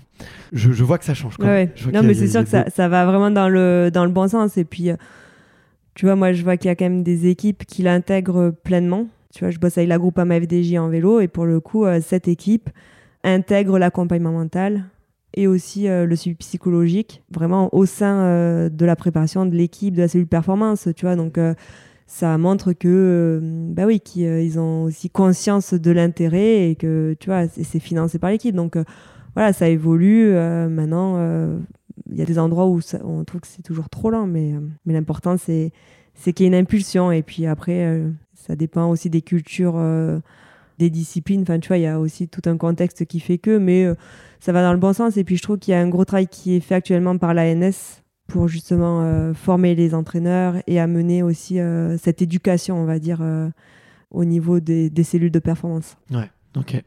Est-ce que tu considères qu'aujourd'hui tu as trouvé ta mission de vie? C'est une question que je me pose. Je pense que, qu'en tout cas, en étant dans l'accompagnement des personnes, je suis quelque part ouais, dans ma mission de vie parce que je sens que je contribue aux autres et ça, je pense que c'était important pour moi, en ayant passé des années à me regarder le nombril, bah, de pouvoir aussi à un moment donné apporter euh, autre chose et, du coup amener euh, les autres à se développer, à se réaliser. Donc euh, voilà, aujourd'hui ça s'exprime beaucoup dans le sport de haut niveau parce que même si j'ai développé l'accompagnement en entreprise et dans le sport de haut niveau, ben, je vois quand même mon activité se développe beaucoup dans le sport de haut niveau. Euh, j'essaie vraiment de garder aussi cet équilibre parce que c'est important pour moi d'être aussi dans l'entreprise parce que c'est un milieu qui m'attire et qui m'anime. Aujourd'hui, c'est comme ça et voilà, je me pose la question. Euh, je pense que ça va aussi évoluer peut-être euh, au fil des années, de mes envies, des rencontres. Mais je pense que ça restera quand même dans cette idée d'accompagner les autres à se révéler, à se découvrir, à, mieux se connaître. Donc, ouais, là, c'est clair que je pense que je suis au, au cœur du sujet et que là, je suis vraiment dans ce qui est ma mission de vie. Ok. En parallèle de ça, tu as d'autres activités? Je voulais terminer un petit peu aussi euh, avec ça, tu vois. J'ai plusieurs missions. Donc, j'ai ma structure où euh, je fais de l'accompagnement mental. J'ai aussi euh, développé la partie conférence et activité de cohésion des équipes à travers un team building biathlon. Donc, c'est à la fois dans le, dans le partage, le témoignage via la conférence et du coup, mettre les participants en mouvement à travers le biathlon. Donc ça, c'est des choses que je propose notamment euh, pour les séminaires d'entreprise. C'est sur une journée, par exemple Ou alors ça peut, ça peut se faire euh, sur plusieurs jours. Après, voilà, tout est vraiment moi, j'aime bien euh, faire du sur-mesure et donc créer des offres vraiment par rapport aux besoins et aux demandes. Donc ça, on va dire que voilà, ça c'est mes deux cœurs d'activité. À côté de ça, je suis aussi consultante biathlon pour la chaîne d'équipe. On peut t'entendre souvent. voilà. Et puis je suis également présidente de l'école nationale des sports de montagne qui regroupe euh, deux sites. Prémanon, qui est un site de formation pour euh, les accompagnateurs moyenne montagne, VTT, mais aussi le Centre national de ski nordique. Et c'est aussi un lieu où euh, il y a beaucoup d'athlètes d'été qui se rendent parce qu'il y a des chambres hypoxiques et, donc il y a moyen de faire toute une préparation d'altitude. Donc ça, c'est assez intéressant. Et puis le site de Chamonix avec l'ENSA qui a pour principale mission de former euh, au métier de la montagne, notamment les guides de haute montagne, les moniteurs, qui sont vraiment les deux diplômes euh, qui sont euh, dispensés au sein de cet établissement et uniquement au sein de cet établissement. Mais on a aussi le vol libre et tout aussi des recherches. Enfin voilà, il y, a beaucoup de choses qui se jouent au niveau de cette école nationale. Et donc ça fait un an que je suis présidente. donc c'est super intéressant parce que je découvre aussi, c'est des établissements par lesquels je suis passée en tant qu'athlète, parce qu'on s'entraîne beaucoup après maintenant, mais aussi parce que j'ai euh, deux diplômes d'état de monitrice de ski nordique et de ski alpin. Donc euh, j'ai été euh, bah, stagiaire là-bas. Et là, je découvre voilà tout l'envers et toutes les missions en fait qui sont au sein de cet établissement. Et donc c'est hyper enrichissant parce que ça me sort aussi de mon univers et de ce que je connais. Donc super intéressant. Donc maintenant aussi, c'est voir comment bah, je peux contribuer au développement de cet établissement, en, voilà, en apportant des choses qui me tiennent à cœur et dans lesquelles j'ai des compétences. Ok. Donc c'est l'école nationale des sports de montagne. En fait, à l'école nationale des sports de montagne, qui permet de former les métiers de la montagne. Donc, moyenne montagne, euh, moniteur de ski. Donc, moniteur des skis, ils ont un syndicat principal, mais il y en a d'autres. Mais le syndicat principal, c'est le syndicat national des moniteurs du ski français, le SNMSF, qui eux, c'est les ESF les plus rouges. Euh, mais tu as d'autres syndicats, mais là, c'est le majoritaire. Et le syndicat majoritaire pour les guides de haute montagne, c'est le, syndicat national des guides de, haute montagne, SNGM. Après, tu as les fédérations, FFS, FFCAM, euh, tu vois qui gravitent autour en fait. Donc c'est tout, c'est tout l'écosystème de la montagne. Ils interagissent les uns entre les deux? Ben, nous par exemple. Le rôle fédéral c'est de développer les athlètes et les activités. Et quel est le rôle des, des syndicats du coup? Ben, C'est de, protéger et représenter le corps euh, professionnel. Auprès et donc, de, de l'école. Euh, de l'école, de aussi euh, de l'État. Et de tout cet écosystème. Donc typiquement, tu vois, dans le conseil d'administration que je préside, eh ben, on a tous les représentants de cet écosystème qui sont des administrateurs. Ok. Bon, je ferai, euh, je ferai un petit mapping de cet écosystème, un, mind map très visuel, tu vois, pour bien comprendre ce que. en tout cas, maintenant, c'est beaucoup plus clair. Tu me fais les petits gestes avec les mains. Pour ceux qui n'ont pas la vidéo, tant pis pour vous. je suis visuel, alors du coup, je sais que parfois, pour certains, ça peut aider. ouais, c'est ça. Non, mais surtout quand tu m'as dit gravite autour, ok, je comprends mieux comment, comment ils interagissent euh, un petit peu. Quel est le rôle du coup de la présidente? Est-ce que c'est un rôle de communication? Est-ce que c'est un rôle de, prise de décision? Est-ce que c'est un rôle d'influence? Est-ce que c'est un rôle de, juste de représentation? Alors c'est un rôle euh, qui n'a pas été euh, très bien identifié, en tout cas quand euh, j'ai été nommée à la présidence de l'école. C'est quelque chose qui, en tout cas moi, qui m'a paru un peu flou.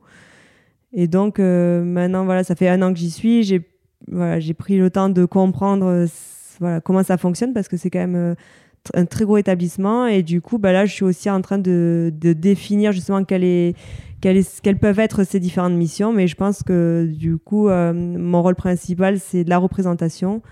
C'est ouais c'est vraiment d'être présente euh, à certains moments de l'année dans le but de représenter l'école avec certains acteurs.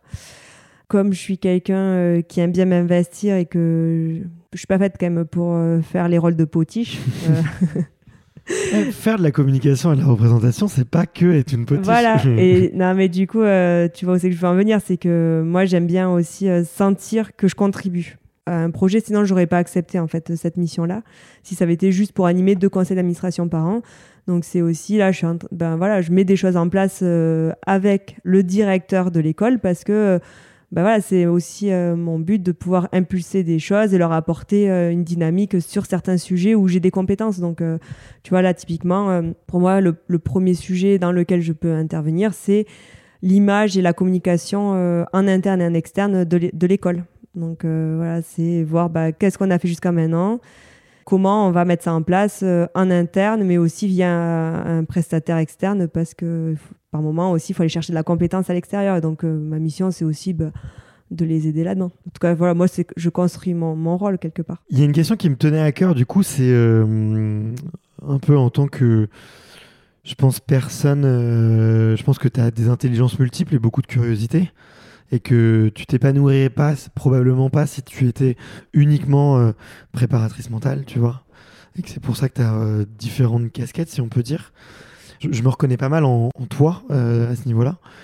Comment est-ce que tu trouves le temps de tout faire? Quels sont un peu tes, conseils de, productivité? Alors déjà, ce que j'ai appris au fur et à mesure de ma reconversion euh, sportive, c'est bah, de bien sélectionner euh, les projets qui me tiennent à cœur. Je pense qu'au début, j'ai j'ai dit oui à certaines choses parce que j'osais pas dire non, parce que peut-être un peu de peur de pas avoir assez. Enfin voilà, il y a aussi tout ça. Et donc là, c'est déjà recentrer tout ça. Donc euh, maintenant, c'est euh, vraiment, je prends que des projets qui m'animent. Ça, c'est le, premier point. Et après, c'est euh, de bien calibrer ce que je suis en mesure de fournir comme investissement, comme énergie et comme temps horaire, parce que en fait, il y a une réalité, c'est ça, hein, c'est le nombre d'heures dans une journée, et donc savoir ce qui est jouable ou pas, en tenant compte du coup que j'ai aussi besoin d'avoir du temps pour moi. Donc c'est intégrer tout ça. Et en fait, une fois que je fais un peu cette carte postale, cet état des lieux, bah, ça me permet vraiment d'organiser mes activités. Et euh, finalement, moi, je trouve vraiment un équilibre là-dedans et sans euh, être euh, au taquet et dans le stress, parce que ça, c'est important pour moi, parce que le risque, sinon, c'est que je vais me recramer, donc je, vais éviter. Et donc, régulièrement, comme ça, j'ai un petit warning qui s'allume et qui me dit, bon, vas-y, refais un, un, état des lieux et de, nouveau, je, voilà, je recoupe dedans si nécessaire. Tu fais le petit geste de la main, donc j'imagine tu te poses devant ton calendrier, peut-être euh, un bout de papier à côté pour faire la liste des projets, la liste des objectifs et voir si. Et ça je garde, ça je garde pas, ça ça m'anime, là j'y trouve mon compte là pas, donc après c'est aussi d'évacuer euh, bah, les choses qui me correspondent plus et puis euh, soit remettre du temps dans ce qui m'anime ou, prendre un nouveau projet parce que finalement je suis beaucoup sollicitée. Toute la partie associative, finalement, je donne beaucoup de mon temps en plus en dehors pour euh, différentes associations. Et donc, euh, mine ouais, tout ça, il faut aussi euh, le rentrer dans le calendrier tout en se respectant quelque part. Donc, donc voilà. Mais moi, c'est ça m'anime. Franchement, si j'avais que un sujet, ben, je pense que je serais en, en bore out. voilà. Mais je pense que ça ne risque pas de m'arriver tout de suite. ça existe ça, le board out? Le bore out, ouais. Ok. Tu connais pas? Euh, c'est comme boring en fait, ennui. Ouais, je sais, je sais. En entreprise, il y en a beaucoup, les gens qui sont entre guillemets mis au placard, ils peuvent être euh, en, bore, en bore out. Bon, t'as vu, mon accent, il est pas foufou, mais. Euh... j'avais compris tout de suite, j'avais compris qu'on suit l'ennui et tout. Mais effectivement, euh, je peux comprendre, effectivement, si t'es un, peu, si es un peu hyperactif et tout, que ça doit être compliqué de te retrouver dans ce. Ouais, ou même, tu sais, quand, quand d'un coup, tu te sens inutile, en fait. Tu vois, il y a aussi cette question d'utilité quand t'es pas, quand tu te sens pas utile à quelque chose ou euh, voilà, et ben ça peut vraiment te mettre euh, dans un état similaire, euh, en tout cas émotionnellement au, au mhm. burn-out. Ok. Ok, ok. Et dépression. Donc là, j'en suis pas là. Bon, bah tant mieux. tant mieux. Et, c'est fou, tu vois, à quel point effectivement le, le fait de, de, se poser un peu sur son calendrier, on, moi, j'avais tendance à très peu le faire au début, si, je, si, je, compare un peu la, la situation avec, avec moi parce que on m'a toujours dit, notamment, euh, tu vois, sur mes premières boîtes, mes premiers projets euh, entrepreneuriaux, que j'étais une machine de guerre, quoi. Tu pouvais me donner 25 trucs à faire dans la journée, je les faisais, parce que je comptais s'en donner et tout. Tu arrives aussi à un certain âge où tu as moins envie, tu as un peu moins d'énergie, tu t'es cramé une première fois, donc tu sais que c'est pas bon. Et du coup, euh, ouais, c'est, moi, j'ai des créneaux, tous mes, tous mes lundis matins, c'est obligatoire. J'ai trois heures, je bosse pas, je regarde mon planning. Tu vois, et je me note, j'ai ma tout douche, je répartis un peu les trucs, je les mets un peu à l'envers. Je me dis est-ce que c'est trop, est-ce que c'est pas trop? Et surtout, j'ai là quoi J'apprends à dire non et je supprime. Mais tu vois, c'est bien là que tu me dises ça parce que il y a un an, j'avais instauré ça, tu vois, de mettre. Euh, je, je, me bloquais une matinée admin. Puis du coup, ça, voilà, c'était pour euh, tout caler et tout. Et là, en fait, depuis mon congé mat et que j'ai repris le travail, en fait, je bosse plus que 4 jours parce que le mercredi, euh, je, m'occupe de la petite. T'as fait sauter ça, quoi. 4 jours, euh, c'est vite passé, quoi. Donc, tu vois, il y a aussi. Donc, c'est bien, je vais me recaler ces moments euh, de réflexion, ils sont importants. Ouais. Et tu vois, moi, c'est un. Et puis, j'ai tout un process où, déjà, c'est revoir le calendrier, revoir la to-do, s'assurer que tout est. Tout ce qui est dans la to-do doit se retrouver dans le calendrier tout ce que j'ai pas envie de faire, je le mets dans une grosse liste qui s'appelle un jour. un jour, trois petits points. Un jour ou jamais, quoi. et euh, tu vois, et toutes les euh, deux, enfin toutes les tous les mois plutôt, je repasse sur un jour. Je relis. Je me dis peut-être, et je me force à faire des trucs dans un jour parce que euh, il y a souvent aussi des trucs que tu mets dans un jour que tu fais pas parce que tu es un peu dans le jus et dans un jour, tu peux mettre, faire des actions qui vont te faire un peu step up, tu vois. Je sais pas, par exemple, faire un nouveau test de personnalité ou faire un nouvel, un nouvel exercice de développement personnel. Tu te dis, ok, je vais pas prendre le temps de le faire, machin. Ben, je me force, tu vois, tous les mois, tous les deux, toutes les deux semaines, à faire un petit, euh, petite tâche de, euh, voilà, un jour. J'ai l'impression que quand même, un côté gestion, tu as l'air bien au point, tu vois. Je vais peut-être venir. C'est un combat. Hein. Je vais peut-être venir prendre deux, trois bases de chez toi parce que je veux bien. Ouais, Moi, tu vois, comme je dis souvent, je suis quelqu'un euh, qui fonctionne à l'instinct, à l'intuition, euh, tu vois, et du coup, euh, je me bats aussi pour arriver à être un minimum organisé parce que c'est pas du tout dans mon fonctionnement naturel. Ok. Donc, euh, et, et, ça, je pense que c'est intéressant aussi pour euh, les personnes qui, euh, qui nous écoutent. C'est de dire, ben, faut quand même fonctionner avec, en faisant avec qui on est. Mais il y a quand même des choses de temps en temps qu'il est bien de mettre en place. Après, il faut pas aller contre nature, mais quand même, je pense que c'est structurant aussi parfois de d'aller chercher de l'apport à l'extérieur. Ouais, bien sûr. Bah, il y a forcément un moment aussi où quand tu grossis ou quand tu es dans ta zone de génie, tu arrives à un moment où tu es sursollicité, où en fait la, ligne où tu peux accueillir des nouveaux projets et prendre du temps pour toi, en fait, elle est très fine.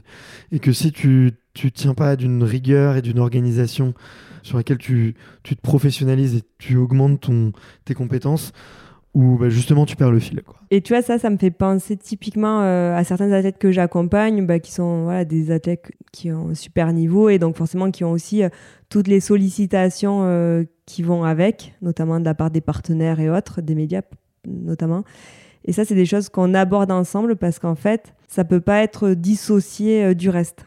Et tu vois, c'est de voir comment l'intégrer à l'idée de performance globale et là où, tu vois, des fois, il y a des entraîneurs qui mesurent pas à quel point euh, ça peut aussi avoir euh, euh, un impact, notamment en termes de charge mentale, tu vois, de laisser du jus justement avec toutes ces sollicitations. Et donc, et ça fait pas. C'est bon, c'est juste une interview, c'est bon, c'est juste un petit séminaire. Et ça, tout mis bout à bout. Ben... en train, faut prendre les billets, tu fais ton aller-retour en train, tu as le stress de louper, tu parles à des gens, il y a des, des athlètes, c'est pas du tout leur, leur euh, zone de génie. De... Et donc ça, ça doit être intégré et vraiment, ça fait partie euh, de ce système global. Donc euh, voilà, on en est tous au même point. Quoi.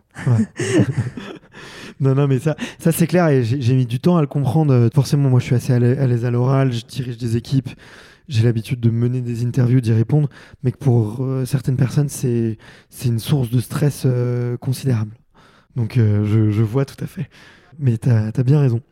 J'arrive à mes petites questions de la fin. Ma première question, c'est est-ce qu'il y a un livre qui t'a marqué, que tu as envie de recommander, que tu mettrais sur la table de chevet de, de tous les athlètes de haut niveau que, tu, que tu rencontres parce que tu te dis, tiens, ce livre-là, il, il, peut créer un déclic? Alors, j'en ai deux là qui me viennent, qui sont L'alchimiste et La prophétie des Andes.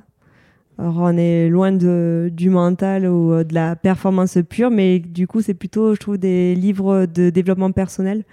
Enfin voilà, ça dépend l'interprétation que vous en aurez, mais euh, moi je vous les recommande. Écoute, trop bien. L'alchimiste, rappelle-moi, parce qu'il me semble qu'il a déjà été cité. Bah, c'est Paulo Coelho, et euh, moi ça a, été, ça fait partie des premiers livres que j'ai lus jeune, et je l'ai relu récemment, quoi récemment, dans les dernières années ça vaut le coup de le lire. Ouais, j'en ai, j'en ai eu, j'en ai lu d'autres de Paulo Coelho, mais euh, super auteur à lire absolument. Et effectivement, ça, ça ouvre des perspectives. Dans le même sens, est-ce qu'il y a un film ou un documentaire? Là, on est un peu plus sur le registre du fun. Hein. On est peut-être moins sur l'inspiration, mais un film, tiens que ton film préféré, ça serait quoi? Alors, tu sais que là, tu me poses vraiment des questions compliquées parce que j'ai une difficulté. Non, non, c'est pas ça. C'est que je retiens jamais le titre des livres que je lis ou des films que je regarde. On t'a pas fait ça en média training en biathlon? Il faut que vous ayez un plat préféré absolument, un livre, un machin. Il faut que vous ayez. Vous avez, vous avez jamais fait ça? Ouais, mais moi j'aime bien, euh, tu vois, euh, dénoter. Ouais, il faut changer. du coup, là, euh, franchement, là, comme ça, spontanément. sur le film, non, j'ai pas. Mais il faut, enfin, on, t'apprend ça souvent en média training de. Oui, ça montre ta personnalité, mais. Tu vois, pour apprendre ta... et, et ok, si t'as envie de changer de temps en temps, ça marche. Mais tu sais, des, jours, as, ben, notamment après deux, heures d'interview, t'as plus forcément le, le, la vivacité de te dire, ok, attends, euh, le dernier qui m'a plu, c'était ça. Et du coup, faut qu'il y en ait un qui sorte en automatique. Euh, enfin, faut qu'il y ait des questions qui, qui, qui J'y réfléchirai. Mais, ça, mais en fait, euh, cette réponse, cette non-réponse est une réponse aussi à part entière. Bien sûr. Tout à fait. Ça, c'est quelqu'un qui analyse, mais c'est qui, qui, qui, sait, ça. Où est-ce que tu vas pour te ressourcer et déconnecter? quand j'ai peu de temps, euh, je monte là juste au-dessus de la maison parce qu'il y a la forêt euh, du Parmelin. Donc, tu vois, il y a, une, montagne tout en haut là et il y a 1100 mètres de dénive pour aller jusqu'au sommet. Mais dans cette forêt, euh, il y a plein de chemins. Donc, quand j'ai pas trop de temps, je vais courir dans les chemins. Elle est belle la rando? Ouais, c'est super beau. Là, déjà, il y a le tour des cascades. Donc, en fait, juste en une heure, tu peux passer par différentes cascades. Donc, c'est super beau. Ok, mais je te prendrai la rando après. Euh. Voilà, donc il y a ça. Euh, après, moi, j'ai besoin euh, d'avoir de la perspective et de la hauteur. Donc, là où je me sens le mieux, c'est en haut d'un sommet. Donc, ouais, j'ai besoin d'aller en haute montagne pour respirer. Ok. Donc, je vais, je vais beaucoup dans le massif du Mont Blanc et puis aussi dans les Pyrénées. J'essaie vraiment d'aller aussi bah, faire des sommets pyrénéens que j'ai pas encore eu le temps de, de faire. Ok. C'est fou ce pouvoir de la montagne que la montagne a sur nous de, de se sentir vivant, de se sentir libre, de se sentir en hauteur, plus proche euh, du ciel, quoi. Donc c'est, je suis, je ressens exactement la même chose. C'est pour ça que je suis très malheureux euh, en ce moment à Paris et que j'attends vivement que les Jeux Olympiques passent pour, euh, pour pouvoir emménager dans le coin. Ok, hyper intéressant. Si on oublie le biathlon, est-ce qu'il y aurait eu un autre sport dans lequel tu te serais vu faire une carrière? Bah Moi, en fait, petite, j'étais dans un club d'alpinisme, donc j'étais à, fond de montagne et d'escalade. Donc je pense que j'aurais pratiqué ça et que j'aurais fait guide de haute montagne. Du coup, j'aurais pas forcément fait. Je pense pas euh, que j'aurais fait euh, une carrière en tant que grimpeuse. Mais par contre, ouais, je, je pense que j'aurais développé euh, plus des qualités et peut-être un métier autour de la montagne. Ok. Avant dernière question un peu philosophique, enfin mi-philosophique, mi-introspection, mi, mi Canal si on peut dire. Si tu pouvais inviter la personne de ton choix à venir dîner avec toi, je sais pas, la semaine prochaine, un soir où tu es dispo, deux heures. Qu'est-ce que tu choisirais d'inviter? Là, je vais prendre un peu de temps pour réfléchir. C'est dur, c'est dur. Moi, il y en a tellement. Euh, entre justement, euh, je sais pas, bah, typiquement un Martin Fourcade que j'adorerais euh, rencontrer ou un ou aussi bien un Bill Gates que je trouve profondément intelligent ou une Michele Obama que je trouve profondément engagé. En fait, je suis curieux face à n'importe qui. C'est pour ça que je fais ce métier-là. Mais... mais peut-être que ça serait toi, en fait. Parce que pour euh, la petite histoire, on a commencé à, papoter tout à l'heure avant euh, d'enregistrer euh, cette émission. Et puis avec Bart, je sens qu'on peut partir dans tous les sens. Donc là, tu vois, en fait, et ça, tu vois, c'est vraiment pour moi, c'est comme le reste. Et, et c'est pas que je suis à court d'idées parce qu'il y a plein de personnes que j'ai envie de rencontrer. Mais tu vois, c'est aussi de dire, on a des personnes incroyables juste à côté de nous. Et du coup, tu vois, moi, typiquement, vu comme la discussion qu'on a commencé à avoir tout à l'heure, bah, je me dis, euh, on aurait largement euh, de sujets à évoquer euh, à, un repas et, un repas ne suffirait pas. Donc, donc Bart, je t'invite à, à, déjeuner la semaine prochaine. ça marche, mais je suis encore là la semaine prochaine. Donc, si tu veux, on peut, on peut en parler. Mais merci. Écoute, j'ai posé beaucoup de fois la question et c'est la première fois qu'on me dit ça. Donc, ça me fait, ça me va droit au cœur. C'est très gentil. La dernière question que je pose, euh, comme je te disais, c'est un peu, euh, c'est pas un passage de flambeau olympique, mais c'est un passage de, micro. C'est à quel athlète tu aurais envie de mettre en lumière, euh, ou pour là ou le redécouvrir de façon un peu différente, ou écouter un peu son parcours sur un podcast? À qui est-ce que tu tendrais le micro d'extraterrien? Un athlète qui est encore en carrière, bah, je pense à Kevin Genietz, qui est un cycliste que j'accompagne et qui est justement à la groupe FDJ et je trouve que c'est vraiment un athlète qui a une, euh, une super approche de ce qu'est le haut niveau, mais aussi la vie dans sa globalité. Donc, je pense que c'est un athlète qui pourrait faire euh, beaucoup de bien aux autres, en fait, d'entendre un peu sa, philosophie de vie. Et puis, je pense aussi bah, à ma coéquipière euh, Marie Dorin Habert, qui a un univers bien à elle, en fait. Et, et on, on, a fait beaucoup d'années ensemble, on est totalement différentes. Et grâce à elle, j'ai appris beaucoup de choses, notamment qu'on était tous singuliers et qu'il n'y avait pas qu'une façon euh, d'atteindre le sommet. Et elle, pour le coup, quand je parle euh, des personnes qui font aussi avec leur univers, ben, en se connaissant, ben, elle fait partie de cela. Donc euh, je pense que ça peut être sympa de la rencontrer. Tu fais un très beau teasing là. Donc j'ai très envie. Et pour Kevin, effectivement, j'ai eu très peu de cyclistes. Donc si des VTT, aujourd'hui c'était Julien Absalon qui sortait. Donc, euh, donc euh, ça me plairait complètement, complètement. Donc merci beaucoup de, de ces recommandations. Il faut qu'il y ait une fin, sinon vous nous écoutez pas jusqu'à la fin. Merci les auditeurs qui sont encore ici. On vous fait une grosse bise. Allez absolument suivre euh, Marie-Laure sur ses réseaux. Et puis si pourquoi pas vous cherchez euh, à vous faire accompagner. Je pense que bon, Marie-Laure, je sais qu'elle a un agenda qui est bien rempli, mais elle peut vous dire les, gens qui sont de confiance aussi. En tout cas, si vous avez apprécié sa démarche, voilà. Et n'hésitez pas à suivre son, son, actualité aussi. Un petit mot pour pour la fin. Déjà, merci Bart euh, d'être venu jusqu'ici. Euh, c'est toujours vraiment intéressant pour moi aussi de, de reparcourir des, des moments forts de ma vie. Et je pense qu'on est tous des miroirs les uns pour les autres. Donc euh, j'espère que voilà, ces deux heures ne sont pas parues trop longues et qu'il y a plein d'enseignements euh, que vous pourrez tirer de tout ça. Et n'hésitez pas à me contacter euh, via les réseaux. J'essaie vraiment toujours de répondre. Donc, vous pouvez me contacter s'il y a des choses qui vous viennent ou que vous, avez envie de partager. Yes, on mettra tous les liens dans la description. Merci infiniment pour ton accueil et ce moment hyper généreux, hyper transparent. tout ce qu'on aime. Et puis, tous les, les auditeurs d'extraterriens, ils adorent quand c'est long et quand c'est un peu, un peu perché, qu'on prend le temps. Donc, euh, donc c'était très bien. Salut à tous et salut. À bientôt. À bientôt. Merci d'avoir écouté cet épisode jusqu'au bout. Si vous êtes encore là, c'est sûrement que l'épisode vous a plu, donc n'hésitez pas à le faire savoir autour de vous et à vous abonner pour ne louper aucun épisode. J'ai mis tous les liens dans la description, donc n'hésitez pas à y jeter un coup d'œil. Et sinon, moi je vous dis à la semaine prochaine pour une prochaine interview. Ciao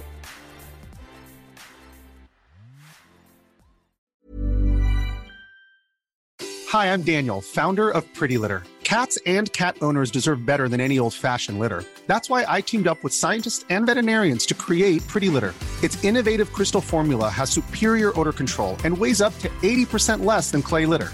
Pretty Litter even monitors health by changing colors to help detect early signs of potential illness. It's the world's smartest kitty litter. Go to prettylitter.com and use code ACAST for 20% off your first order and a free cat toy. Terms and conditions apply. See site for details.